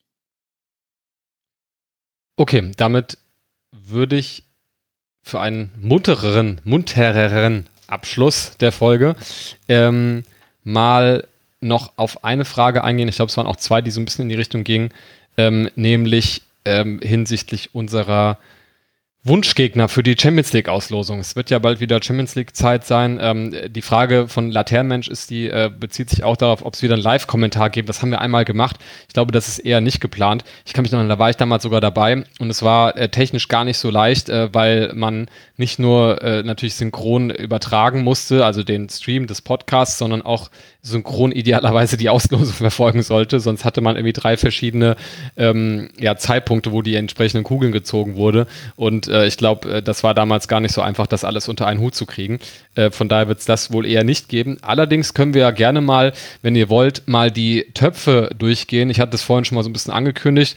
Äh, zumindest. Hilfreich dabei ist natürlich www.bvb-spielplan.de. Ich wollte gerade sagen, gibt es doch eine gute Seite zu. Gibt's, aber hast du schon, Volker? Oder ja, Update gibt es bei mir ja äh, nur dann, wenn die Gegner feststehen. Also, also wenn alles durch ist. Ja, ich mache mir jetzt nicht die Mühe, irgendwie die Mannschaften ja, okay. aufzuschreiben, wie äh, beispielsweise die Rangers oder Dynamo ja, Zagreb okay. oder so, ja. die in der Qualifikation stehen, wo man dann sagt, okay, wenn die einen höheren Quotienten haben in der UEFA, dann kommen die automatisch weiter. Das scheitert ja wahrscheinlich schon an den Glasgow Rangers. Die sind besser als der PSV Eindhoven, aber Eindhoven hat halt 2 zu 2 gespielt im Hinspiel und äh, spielt halt morgen zu Hause. Von daher äh, wäre ich da etwas skeptisch, dass das so ja. Aber zumindest, ich habe sie äh, hier mal die Töpfe 1 und 2 schon mal offen. Ähm, die kann ich euch äh, schon mal vortragen. Und ich würde sagen, wir können ja mal aus 1 und 2 mal einen Lieblingspick äh, machen. Ich würde fast vermuten, dass wir wahrscheinlich auf. Ja, mal gucken. Vielleicht landen wir sogar bei unterschiedlichen Mannschaften. Ähm, Top 1. Da haben wir erstmal Eintracht Frankfurt und FC Bayern München, die natürlich rausfallen an der Stelle schon mal und hätten dann noch im Angebot einmal Real Madrid, Manchester City, den AC Mailand, äh, Paris Saint-Germain, FC Porto und Ajax Amsterdam. Ähm, ich mache vielleicht gerade schon meinen Pick. Tja, also ich gehe vielleicht mal nach dem Ausschlussverfahren. Ajax, das waren eher unangenehme Erlebnisse letztes Jahr, obwohl das eigentlich ein cooles, cooles Spiel, coole Fahrt, cooles Stadion, coole Fanszene ist. So, da, da ist was los. Das ist an sich gut. Ähm, ja, Porto war irgendwie letztes auch schon dran. Also ich wäre tatsächlich, ich würde so Richtung AC Mailand tendieren, ähm, weil das auch ein ähm, Spiel ist, also da war ich selbst noch nicht, auch wenn wir natürlich bei Inter Mailand im San Siro gespielt haben, aber ähm, ist einfach ein absolut beeindruckendes Stadion. Ich hätte nichts dagegen, mir das nochmal ähm, gegen den AC Mailand reinzuziehen und nicht nur gegen Inter. Ähm, ja, und ist irgendwie auch so ein Verein, der jetzt nicht zu denen gehört, die wir gefühlt irgendwie jedes Jahr haben. Von daher, ähm, und man könnte sich drüber Gedanken machen, ob, ähm, wenn man so Kracher dann hat, schon wie Real und, und City und, und PSG, ähm, ob dann vielleicht AC Mailand auch sportlich so ganz, ganz dankbar ist aus Top 1. Ja, wollen wir in der Reihenfolge vorgehen? Volker, du machst als nächstes? Ich habe da ehrlicherweise überhaupt keine Vorlieben. Ähm, wenn du mich jetzt danach fragen würdest für die Attraktivität eines Auswärtsspiels, dann wäre es mhm. schon auch der AC Mailand. Ähm, weil da waren wir jetzt schon ewig nicht mehr, wie du so schon sagst, das Stadion zwar gesehen haben, aber äh, Milan ist, glaube ich, 2003 oder so in der Champions League, dass wir sie mal gespielt haben. Ähm, wenn es rein ums Reisetechnische gehen würde, wäre es wieder der FC Porto, weil Porto einfach eine unfassbar schöne Stadt ist, ähm, wo ich dann gerne noch mal hin würde. Schließe mich Volkers beiden Wünschen tatsächlich an. Also äh, lustigerweise habe ich es in all den 17 Millionen Spielen gegen Real Madrid nicht geschafft, dahin zu fahren. Das heißt, ich würde es im Zweifel noch mal nehmen, damit ich das Stadion endlich habe. Ähm, man Sind City, Sie denn äh, fertig mit Ihrem Umbau da? Das war doch während der Pandemie immer noch nicht. Noch, noch, nee, noch nicht ganz. Ähm, deswegen haben sie die ersten Spieltage auch auswärts gespielt in der spanischen Liga. Das Dach wird, glaube ich, gerade drauf gebaut. Aber die sind relativ weit im Gegensatz zu Barcelona, die demnächst aus ihrer Baugrube erstmal weg müssen. Äh, nach, ins Olympiastadion, glaube ich, spielen die in Barcelona. Aber auch erst nächstes Jahr, wenn ich es richtig im Kopf habe. Man City reizt mich äh, sportlich wenig, weil die werden uns richtig wegbügeln im Zweifel. Äh, Milan, ich war bei Inter tatsächlich, aber ich würde Milan trotzdem nochmal mitnehmen. Porto war ich auch noch nicht. Fände ich auch reizvoll als Reiseziel einfach. Und glaube ich, sportlich sind Milan und Porto die in Anführungsstrichen dankbarsten, neben vielleicht Ajax. Ich weiß nicht, wie es um Ajax dieses Jahr bestellt ist, nachdem so Den Haag weg ist. Ja, guck. Wäre vielleicht Chance auf, auf Revanche, aber ähm, ja, P PSG hätte halt insofern Charme, weil das das erste Spiel ist, was ich nicht gesehen habe in der Pandemie. Da habe ich die Karten noch auf dem Tisch liegen quasi. Also das war das, äh, wo ich irgendwie drei Karten fürs Auswärtsspiel hatte und nicht mehr hinfahren konnte. Von daher ähm, hätte das Charme, aber äh, reizt mich eigentlich. Ist, ich muss sagen, so Man City und PSG und ein Stück weit auch Real sind mir einfach schon zu zu polished. Ne? Das ist mir schon zu zu sehr Super League Fußball und ich mag da lieber so ein bisschen in Anführungsstrichen echtere Vereine, wo ich nicht das Gefühl habe, wir sind alles Touristen, die da hinkommen, sondern Leute, wo halt auch wirklich noch was Gewachsenes hintersteht, wie halt äh, Milan oder, oder Porto oder in dem Fall Ajax. Die drei wären so meine Favoriten. Das, das sehe ich genauso. Das einzige Schöne ist halt immer gegen so Vereine, gerade gegen PSG oder auch Man City, da hast du natürlich eine Genugtuung, wenn man den irgendwie so ein bisschen Bein stellen kann. Aber gleichzeitig sind auch die Chancen in der Regel äh, nicht, nicht wahnsinnig hoch. Aber klar, wenn man an sowas denkt wie das äh, PSG-Heimspiel, so, so macht schon Spaß, wenn man gerade solche Gegner dann so einen Abend beschert irgendwie. Äh, das ist, finde ich, der einzige Reiz, den solche Gegner irgendwie noch, noch mit sich bringen, muss ich echt sagen. Ähm, ja. Also stadionmäßig würde mich aus hm. Gruppe 1 bis auf San Siro alles reizen, weil das habe ich halt schon. Rest noch gar nichts von da, also außer die Deutschen, aber klar. Ja, ich fürchte, in der, im Top 2 wird es nicht unbedingt besser. Äh, da haben wir äh, zum einen Leipzig, Red Bull, die natürlich dann wieder rausfallen, ähm, aber ansonsten auch nicht unbedingt Vereine, die äh, ja die viel, ja, die viel Sympathie hervorrufen. Äh, ganz voran natürlich der FC Sevilla. Ich glaube, da ja, also ich brauche das nicht. Äh, Gerade auch äh, die Erlebnisse so rund um das Stadion, auch wenn ich nicht äh, damals 2010 dabei war, aber das war irgendwie relativ unangenehm alles, glaube ich.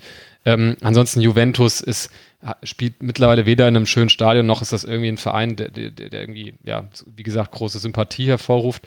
Ähm, ansonsten haben wir noch den FC Liverpool.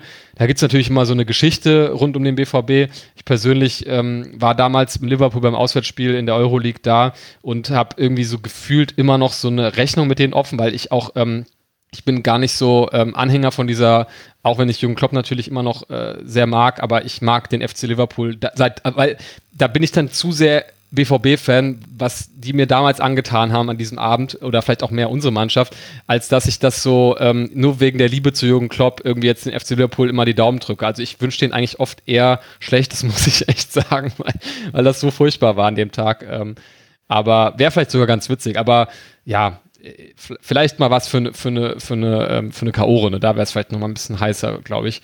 Ähm, ansonsten ist da noch der FC Chelsea und der FC Barcelona und ähm, Atletico Madrid und Tottenham drin.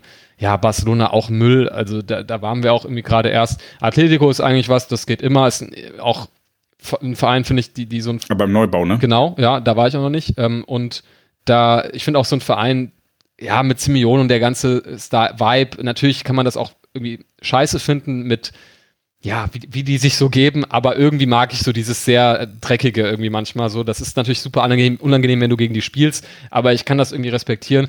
Würde aber tatsächlich dann am Ende beim FC Chelsea landen, auch einfach aus dem Grund, äh, ich wüsste nicht, ob wir überhaupt mal da äh, in, in der äh, jüngeren Vergangenheit gespielt haben oder überhaupt jemals im Europapokal. Volker schüttelt schon im Kopf. Ähm, und das ist für mich halt noch so ein richtig geiles englisches Fußballstadion. Ähm, ich war mal so da, aber halt jetzt nicht irgendwie, wie gesagt, mit BVB. Von daher, das äh, fände ich so als Reiseziel echt ganz cool eigentlich. Ja, Chelsea wäre mein Favorit. Äh, Liverpool äh, muss ich nicht nochmal haben, muss ich ehrlich sagen. Ähm, es war toll und äh, also zumindest das mal so zu erleben, wie so ein Stadion richtig eskalieren kann, auch wenn es natürlich sportlich für den BVB das war war. Ja. Klammer auf, war übrigens auch ein Spiel, wo der BVB einen zwei Tore Vorsprung verspielt hat. Klammer ja, zu. Jetzt haben wir die, ähm, das nochmal durchgemacht. Ja. Das war, das war A, ein tolles Erlebnis, äh, rein aus neutraler Sicht gesehen. Die Stimmung war nach dem 4-3, also sowas Lautes habe ich ehrlicherweise noch nie gesehen oder gehört. Muss man natürlich sagen, das werden sie nicht toppen können und ähm, ja, ich glaube, dass auch Liverpool ähm, uns sportlich einfach viel zu viel überlegen ist. Also wenn ich es aus rein sportlicher Sicht sehe, ähm, müssen wir ja schon aus Top 1 oder Top 2 einen machbaren Gegner bekommen. Weil wenn wir zwei Top-Mannschaften bekommen, können wir eigentlich das Ticket für, den, äh, für das Aus im 16. Finale in der Europa League äh, gleich schon buchen. Dann gegen, keine Ahnung, Vladivostok oder so. Ähm, und Chelsea wäre halt aus dem Sinne reizvoll, weil A, wir schon ewig und drei Tage gegen die nicht mehr gespielt haben, wenn überhaupt. Ich kann mich nicht entsinnen, dass Dortmund mal international gegen Chelsea gespielt hat. Und weil ich an sich halt London als Reiseziel immer ganz nett finde, auch wenn es wahrscheinlich A super teuer wird und B super wenig Karten gibt, weil das Stadion halt so klein ist. Ähm, ja. Ansonsten gib mir die Spurs, äh, ist auch okay. Bin ich schon wieder dran, ne? Okay. Ähm. Hm. Also Liverpool habt ihr schon viel zu gesagt. Ich, ich ich, ich glaube, das wird nicht mehr getoppt, was wir damals da erleben durften. Das war, äh, äh, du hast richtig gesagt, es tat weh, aber es war halt auch, wie Volker richtig sagt, so, so stimmungsmäßig und fußballmäßig, zwar für einen neutralen Fan, glaube ich, das perfekte Fußballspiel. So, es ist gekippt in alle Richtungen, es gab dramatische Wendungen, die Stimmung war geil von allen Seiten. Ich glaube, das wird nicht mehr getoppt. Ähm, Barcelona war ich in allen, in nahezu allen Belangen underwhelmed, als wir da waren Das fand ich ein bisschen. Das war wirklich eine große Enttäuschung. Ja, ich würde also würd nur korrigieren, dass die Stadt an sich, die fand ich geil. Ne? Ja, Wo wir stimmt. dann an dem, an dem Tag nach dem Spiel die ganze Zeit durch die Stadt gelaufen sind, das war schon ganz nice. Ja. Ähm, das Stadion ist eine fürchterliche Bruchbude. Also Aber gut, wenn du da oben ankommst und so über die Stadt blickst, das ist schon erstmal beeindruckend, weil es einfach groß ist. Ne? Aber dann hört es halt auch auf, ne? weil das einfach beschissener Gästeblock, scheiß Akustik und halt, also diese, diese Messi-Fixierung, das hätte ich mir so nie vorstellen können, dass es so krass ist in diesem Stadion. Ne? Also es war wirklich tote Hose und dann wurde dieser Typ eingewechselt und dann äh, wurde halt dem irgendwie so zugejubelt. Das war so entkoppelt von allem irgendwie. Also es war wirklich ein ganz merkwürdiges Erlebnis. Ja, ja das fand ich auch. Also man, man singt halt im Gästeblock so in den Himmel, dass nichts davon unten ankommt und das, das fand ich underwhelming. Also der Gästeblock ist auch noch so super breit. Also ich, ich stand am, am einen Ende und die Ultras am anderen Ende und ich habe nicht gehört, was die gesungen haben. So, und das war. Ich stand sehr nah dran, war einfach alles gehört. Also es, es, ist wirklich scheiße, die Akustik. Ähm, Ju Juventus ist für mich so ein bisschen Historie, weil ich da immer irgendwie an 97 denken muss und das war halt einfach mal so diese riesige, geile Mannschaft. Ne, das, ich habe immer, weiß ich nicht, Del, Del Piero war als Kind einer meiner Lieblingsspieler. Einfach, ich weiß nicht mal warum. Ich kann es nicht mal beschreiben, aber er war halt irgendwie geiler Dude, aber ist halt auch inzwischen so, so polished. Ne, habe ich eben im Top 1 gesagt und ich glaube, Juventus ist auch inzwischen auch zu glatt gebügelt, zu neues Stadion, neue Marke. Da, da fehlt das Dreckige, was wir bei Atletico haben. Da, da teile ich deine Einschätzung, Georg. Ähm, der Vibe ist halt, es ist halt, ist halt, die haben halt irgendwie ihren, ihren eigenen Stil. Die sind nicht irgendwie so hochglanzpoliert, sondern die sind halt auch mal dreckig in der Art, wie sie spielen. Sevilla brauche ich nicht nochmal, ähm, weil ich war da 2010 und es war nicht geil in allen Belangen. Also wir haben ja auch rund ums UEFA Cup Finale ähm, nochmal sehr viel Kritik gehört in Richtung Wasserversorgung und Toiletten. Das war damals schon so. Das war schon schon vor 15 Jahren so. Ähm, zusätzlich zu dem zu der scheiß Bullenklüpperei mit Pferden und keine Ahnung was und dann auch noch Leute verhaften und äh, muss nicht sein. Und vor allen Dingen, weißt du, dann kommst du da an im Stadion nachmittags und sind 20 Grad und bis Abpfiff sind es runter auf drei Grad und du frierst dir einen ab. Ey. Oh, nee, Sevilla muss wirklich nicht sein. Auch wenn der Strand schön war. Ähm, ja, Raba müssen wir nicht drüber reden. Und äh, Tottenham haben wir gefühlt jetzt schon ein bisschen zu oft gespielt in den letzten Jahren, dass mich das nicht reizt. Also ich, ich glaube, ich lande dann auch ähm, am ehesten bei Atletico oder Chelsea. Einfach, äh, die Stamford Bridge ist so schön. Ich weiß nicht, ob ihr das also wer von den Zuhörerinnen und Zuhörern das hat, aber man fährt halt irgendwie so an diese, durch diese Straße und es ist so ein bisschen wie in, in Everton. Du fährst direkt am Stadion vorbei und denkst dir so, ach, da war das Stadion. Okay, cool, weil es halt so mittendrin ist und du fällst, es fällt nicht mal auf. Und das finde ich, finde ich total charmant. Das war beim Highbury ähnlich. Ich weiß nicht, ob ich die Story im Podcast schon mal erzählt habe, wie äh, wir damals äh, in der Gruppenphase gegen das Arsenal gespielt haben und ich irgendwie mit dem Fanabteilungsbus hingefahren bin, aber ohne Ticket. Und äh, uns irgendwer sagte dann, äh, auf der Fähre hat uns noch der, der Dude aus dem Fährcafé hat noch gesagt, hey, yo, Ticket, ja, versucht's mal am Highbury, vielleicht, da sind die Tageskassen, geht mal dahin. Dann sind wir da hingelaufen und irgendwo war ein Tor offen und plötzlich standen wir in dem alten Highbury, was zu dem Zeitpunkt schon zu so äh, Eigentumswohnungen umgebaut wurde, mit so einem richtig geilen Garten, wo früher das Spielfeld war und so. Und dann standen wir da mittendrin auf einmal und haben uns das angeguckt. Das war total geil, ähm, weil es halt dann so urban zu, zu Wohnungen umgebaut wurde. Aus den Tribünen wurden Wohnungen. Es war cool. Und es war halt auch so mittendrin, im Gegensatz zum Emirates, äh, was halt wieder so ein poliertes Ding ist. Von daher, und, und Chelsea bietet natürlich auch die Story mit Thomas Tuchel, der ja gerade mal wieder sein Psychopathen-Dasein so ein bisschen raushängen lässt. Also da gibt's auch noch die ein oder andere Rechnung, die zumindest innerlich noch zu begleichen ist, nicht so wie bei Liverpool äußerlich. Also ja, ich würde aus Top 2 Chelsea oder Atletico nehmen. Ja, und dann, dann wird's halt unpräzise, sage ich mal, weil wir dann nur noch zwei qualifizierte Mannschaften haben äh, in, in, in Top 4. Also wir sind selbst in Top 3 und sparen uns damit äh, so Sachen wie äh, RB Salzburg, Schachter Donetsk, Inter Mailand, äh, SSC Neapel und Sporting Lissabon und auch Bayer Leverkusen. Äh, aus dem Top 4, der dann wiederum für uns in Frage kommt, gibt's bisher äh, zwei qualifizierte Mannschaften, den äh, Club Brügge und Celtic Glasgow. Ähm, und Olympique Marseille. Und dann gibt's auch Olympique Marseille, genau. Ähm, und dann eben halt noch äh, ja, sechs Teams, je nach Ausgang der Qualifikationsspiele, die jetzt auch gerade laufen. Ähm, ja, da muss man halt einfach mal abwarten, was da, was dabei rumkommt. Ähm, aber ich glaube, alleine schon mit, mit Celtic in Top 4 hat man äh, so ein Los, was, glaube ich, bei allen BVB-Fans immer so ein bisschen so, man so ein bisschen drauf schielt.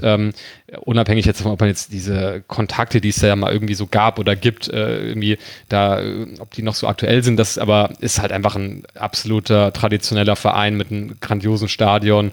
Ähm, natürlich über Stimmung kann man sich dann mal streiten, das ist halt einfach dieses typisch britische, wobei da ja in Celtic sogar sowas so ähnliches wie eine Ultraszene sich entwickelt hat, zumindest sehr untypisch für die, für den britischen Raum, auch mit ähm, ja, verschiedenen Stilmitteln, die man mehr so aus der Ultrakultur kennt, nicht dieses, ja, dieses äh, britische Support, äh, ja, äh, Ding, was es da normalerweise gibt.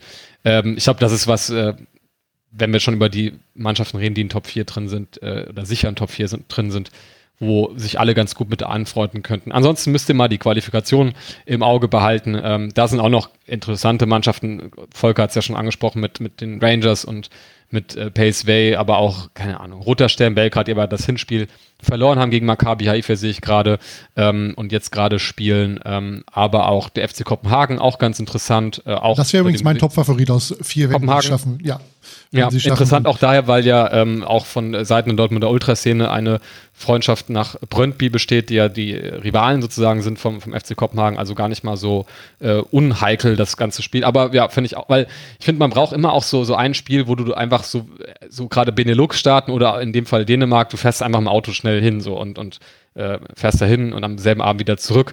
Irgendwie dann so eine längere Reise, wo man auch mal so irgendwie noch einen Strandtag verbringen kann, finde ich immer ganz charmant. Ähm, und dann im Zweifel irgendwas auf der Insel, das geht immer, wie Volker sagte. Also London kann, kannst du, so sehr ich irgendwie vermeiden möchte, immer die gleichen Mannschaften zu spielen, finde ich nach London, da kannst du immer hinfahren. Da irgendwie, irgendwie kannst du die Zeit da immer totschlagen, ist einfach eine gute Stadt. Ähm, Andererseits war ich jetzt nach, seit dem Brexit noch nicht wieder in London. Ist das, also kann, kann man da immer noch einfach so hinfahren? Ja, brauchst halt einen Pass, brauchst du davor schon. Ja, ja. Okay, den habe ich. Ja, ansonsten Easy. war ich seit dem Gib mir London. da. Ja, klar, ich war, ich war im März da, fällt mir gerade auf. Ja, ist so wie, so wie, so wie immer eigentlich. Mir fiel jetzt nichts Besonderes auf, ja. Nee, von daher, da äh, müssen wir das mal im Auge behalten. Aber ich glaube, das ist ein ganz runder Abschluss für die Folge mit äh, ein paar guten Erinnerungen. Ich, ich würde noch ergänzen, ja. äh, zu Celtic, ähm, oh, ich fliege gerade eine Fliege rum, deshalb sehe ich ein bisschen komisch aus. Ähm, zu Celtic, ich habe ähm, vor ein paar Jahren das Glück gehabt, ähm, dass ich äh, meinem besten Freund äh, geschenkt habe, mit ihm zum Old Firm zu fahren. Ähm, und es war eine sehr schöne Story. Ähm, wir sind nämlich ohne Tickets hingeflogen und haben dann äh, vor Ort irgendwie Gut, dass du ihm das geschenkt über die hast, Ultras. ohne Tickets. ich habe ihm vor allem nur das Ticket geschenkt. Den Flug musste er selber bezahlen. ähm, aber ich habe noch ein Ticket gekriegt, sogar drei. Ähm, Story könnt ihr nachlesen auf schwarzgelb.de, müsst ihr mal gucken. Äh, ich glaube, der Artikel heißt The Old Firm und ist schon ein bisschen älter, weil äh, du sprachst es an, Georg. Wir, wir sind dann irgendwie in, in einer Kneipe mit äh, einem Austauschstudenten, liebe Grüße David. Ähm, der in Glasgow studiert hat äh, und BVB-Fan war, der mir irgendwie bei Twitter geschrieben hat, so, yo, ich äh, hänge hier mit den Ultras von Celtic ab, lass mal in der Kneipe treffen und dann haben wir uns abends in der Kneipe getroffen und ach, es war einfach ein sehr, sehr geiles Wochenende, alles im Allen, weil sich das so aus dem Nichts entwickelt hat und es hat sehr viel Spaß gemacht. Ich war tatsächlich von der Stimmung ein bisschen enttäuscht, weil es war, glaube ich, nach 27 Siegen in Folge das erste Unentschieden für Celtic, ausgerechnet im Derby dann.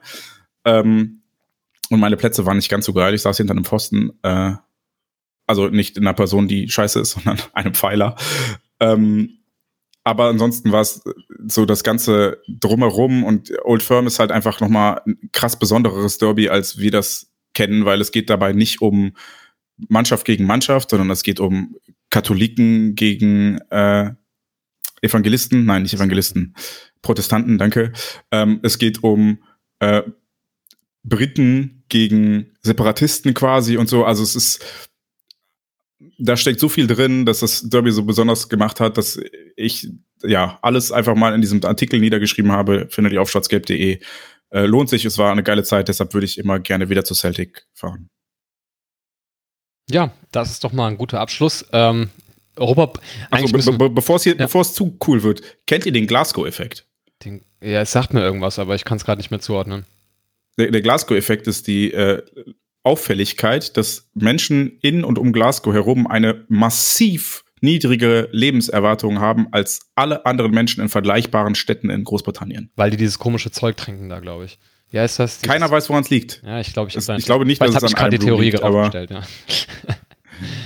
ähm, nee, es ist aber in Edinburgh oder so ist es nicht so. Also es liegt nicht an einem Brew. Dann liegt es am Derby, ah, okay, weil das so aufs Herz geht, bei denen alle viermal die Saison, genau. fünfmal die Saison. Halten die nicht ja, aus, ja. Das halten die einfach nicht aus. Oder das kann, das kann sein. Ja, ist auf jeden Fall lustig, könnt ihr bei Wikipedia nachlesen. Gibt es wirklich, dass Leute in Glasgow auch, auch mit vergleichbaren Städten, also wie Liverpool oder so, mit ähnlicher Industrialisierung und ähnlicher Bevölkerungsdichte äh, Zusammensetzung so, die Leute in Glasgow sterben einfach früher. Keiner weiß warum. Mal sehen, wenn wir wirklich dort spielen, ob das auch die Lebenserwartung der BVB-Fanszene vor Ort dann senkt, diese paar Stunden vor Ort. Mal sehen.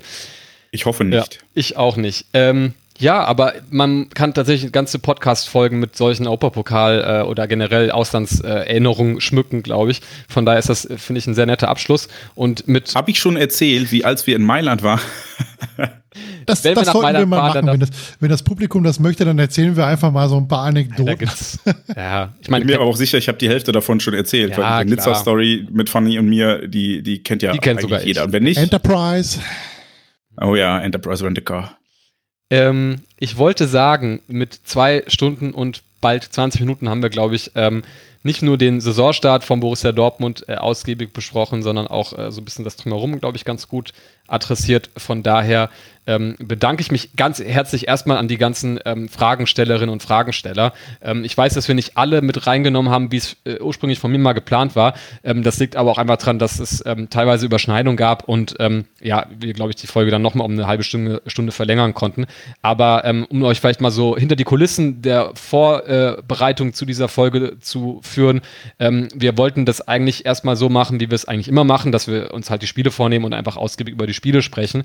Und als ich dann mal so eher spontan heute bei Twitter nach euren Fragen mich erkundigt habe und da wirklich, und das jetzt kein Geschleime, wirklich so viele gute, spannende Fragen äh, drin waren, haben wir uns halt spontan entschieden, dass wir das äh, heute auch ein bisschen fragenlastiger alles machen. Ähm, deswegen wirklich vielen, vielen Dank. Ähm, genauso danke auch an diejenigen, äh, Jens hat es vorhin kurz adressiert, auch, äh, die uns auch teilweise sehr lange ausführliche ähm, Meinungen per Mail schicken. Ähm, wir wissen, dass wir es nicht immer schaffen, ähm, im allgemeinen Schwarz-Gelb-Trubel da auch immer eine adäquate Antwort zu formulieren, aber ähm, wie Jens das schon sagte, wir lesen es immer und äh, wir beziehen das auch in unsere ja, Diskussion auch äh, oft mit ein und ähm, sind über dieses Feedback genauso froh ähm, und ähm, ja, nehmen das genauso interessiert wahr, wie eben diese Fragen, die wir dann auch äh, mal hier komplett ähm, vorlesen in den, in den Folgen. Von daher vielen, vielen Dank dafür. Es macht wirklich mehr Spaß, wenn man da auch mal diesen Input hat von euch ähm, und äh, das können wir, glaube ich, gerne in den nächsten Folgen so weitermachen. Ähm, dafür gibt es auch, glaube ich, noch keinen konkreten Termin. Ich denke, wir werden einfach wieder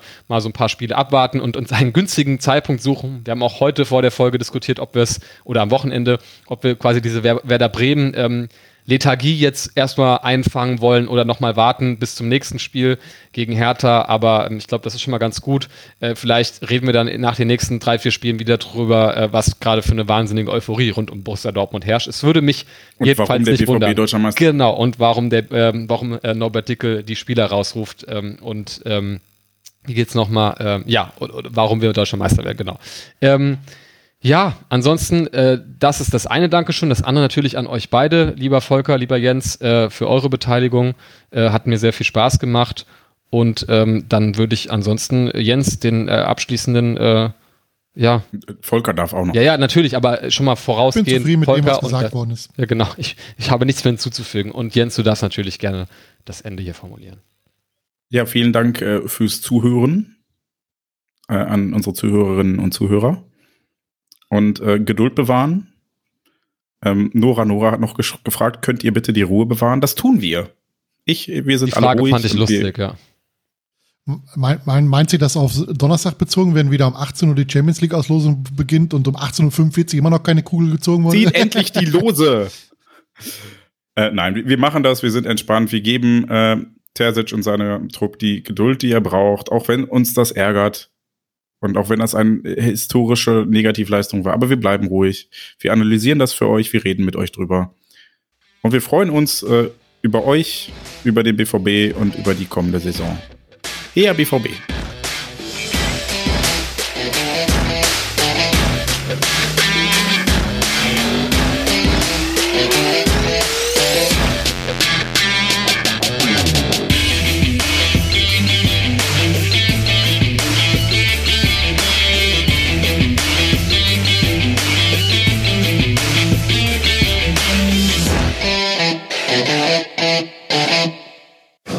Zuhörerzahl, wie immer präsentiert von schwarzgelb.de, dem Fanzine über Borussia Dortmund.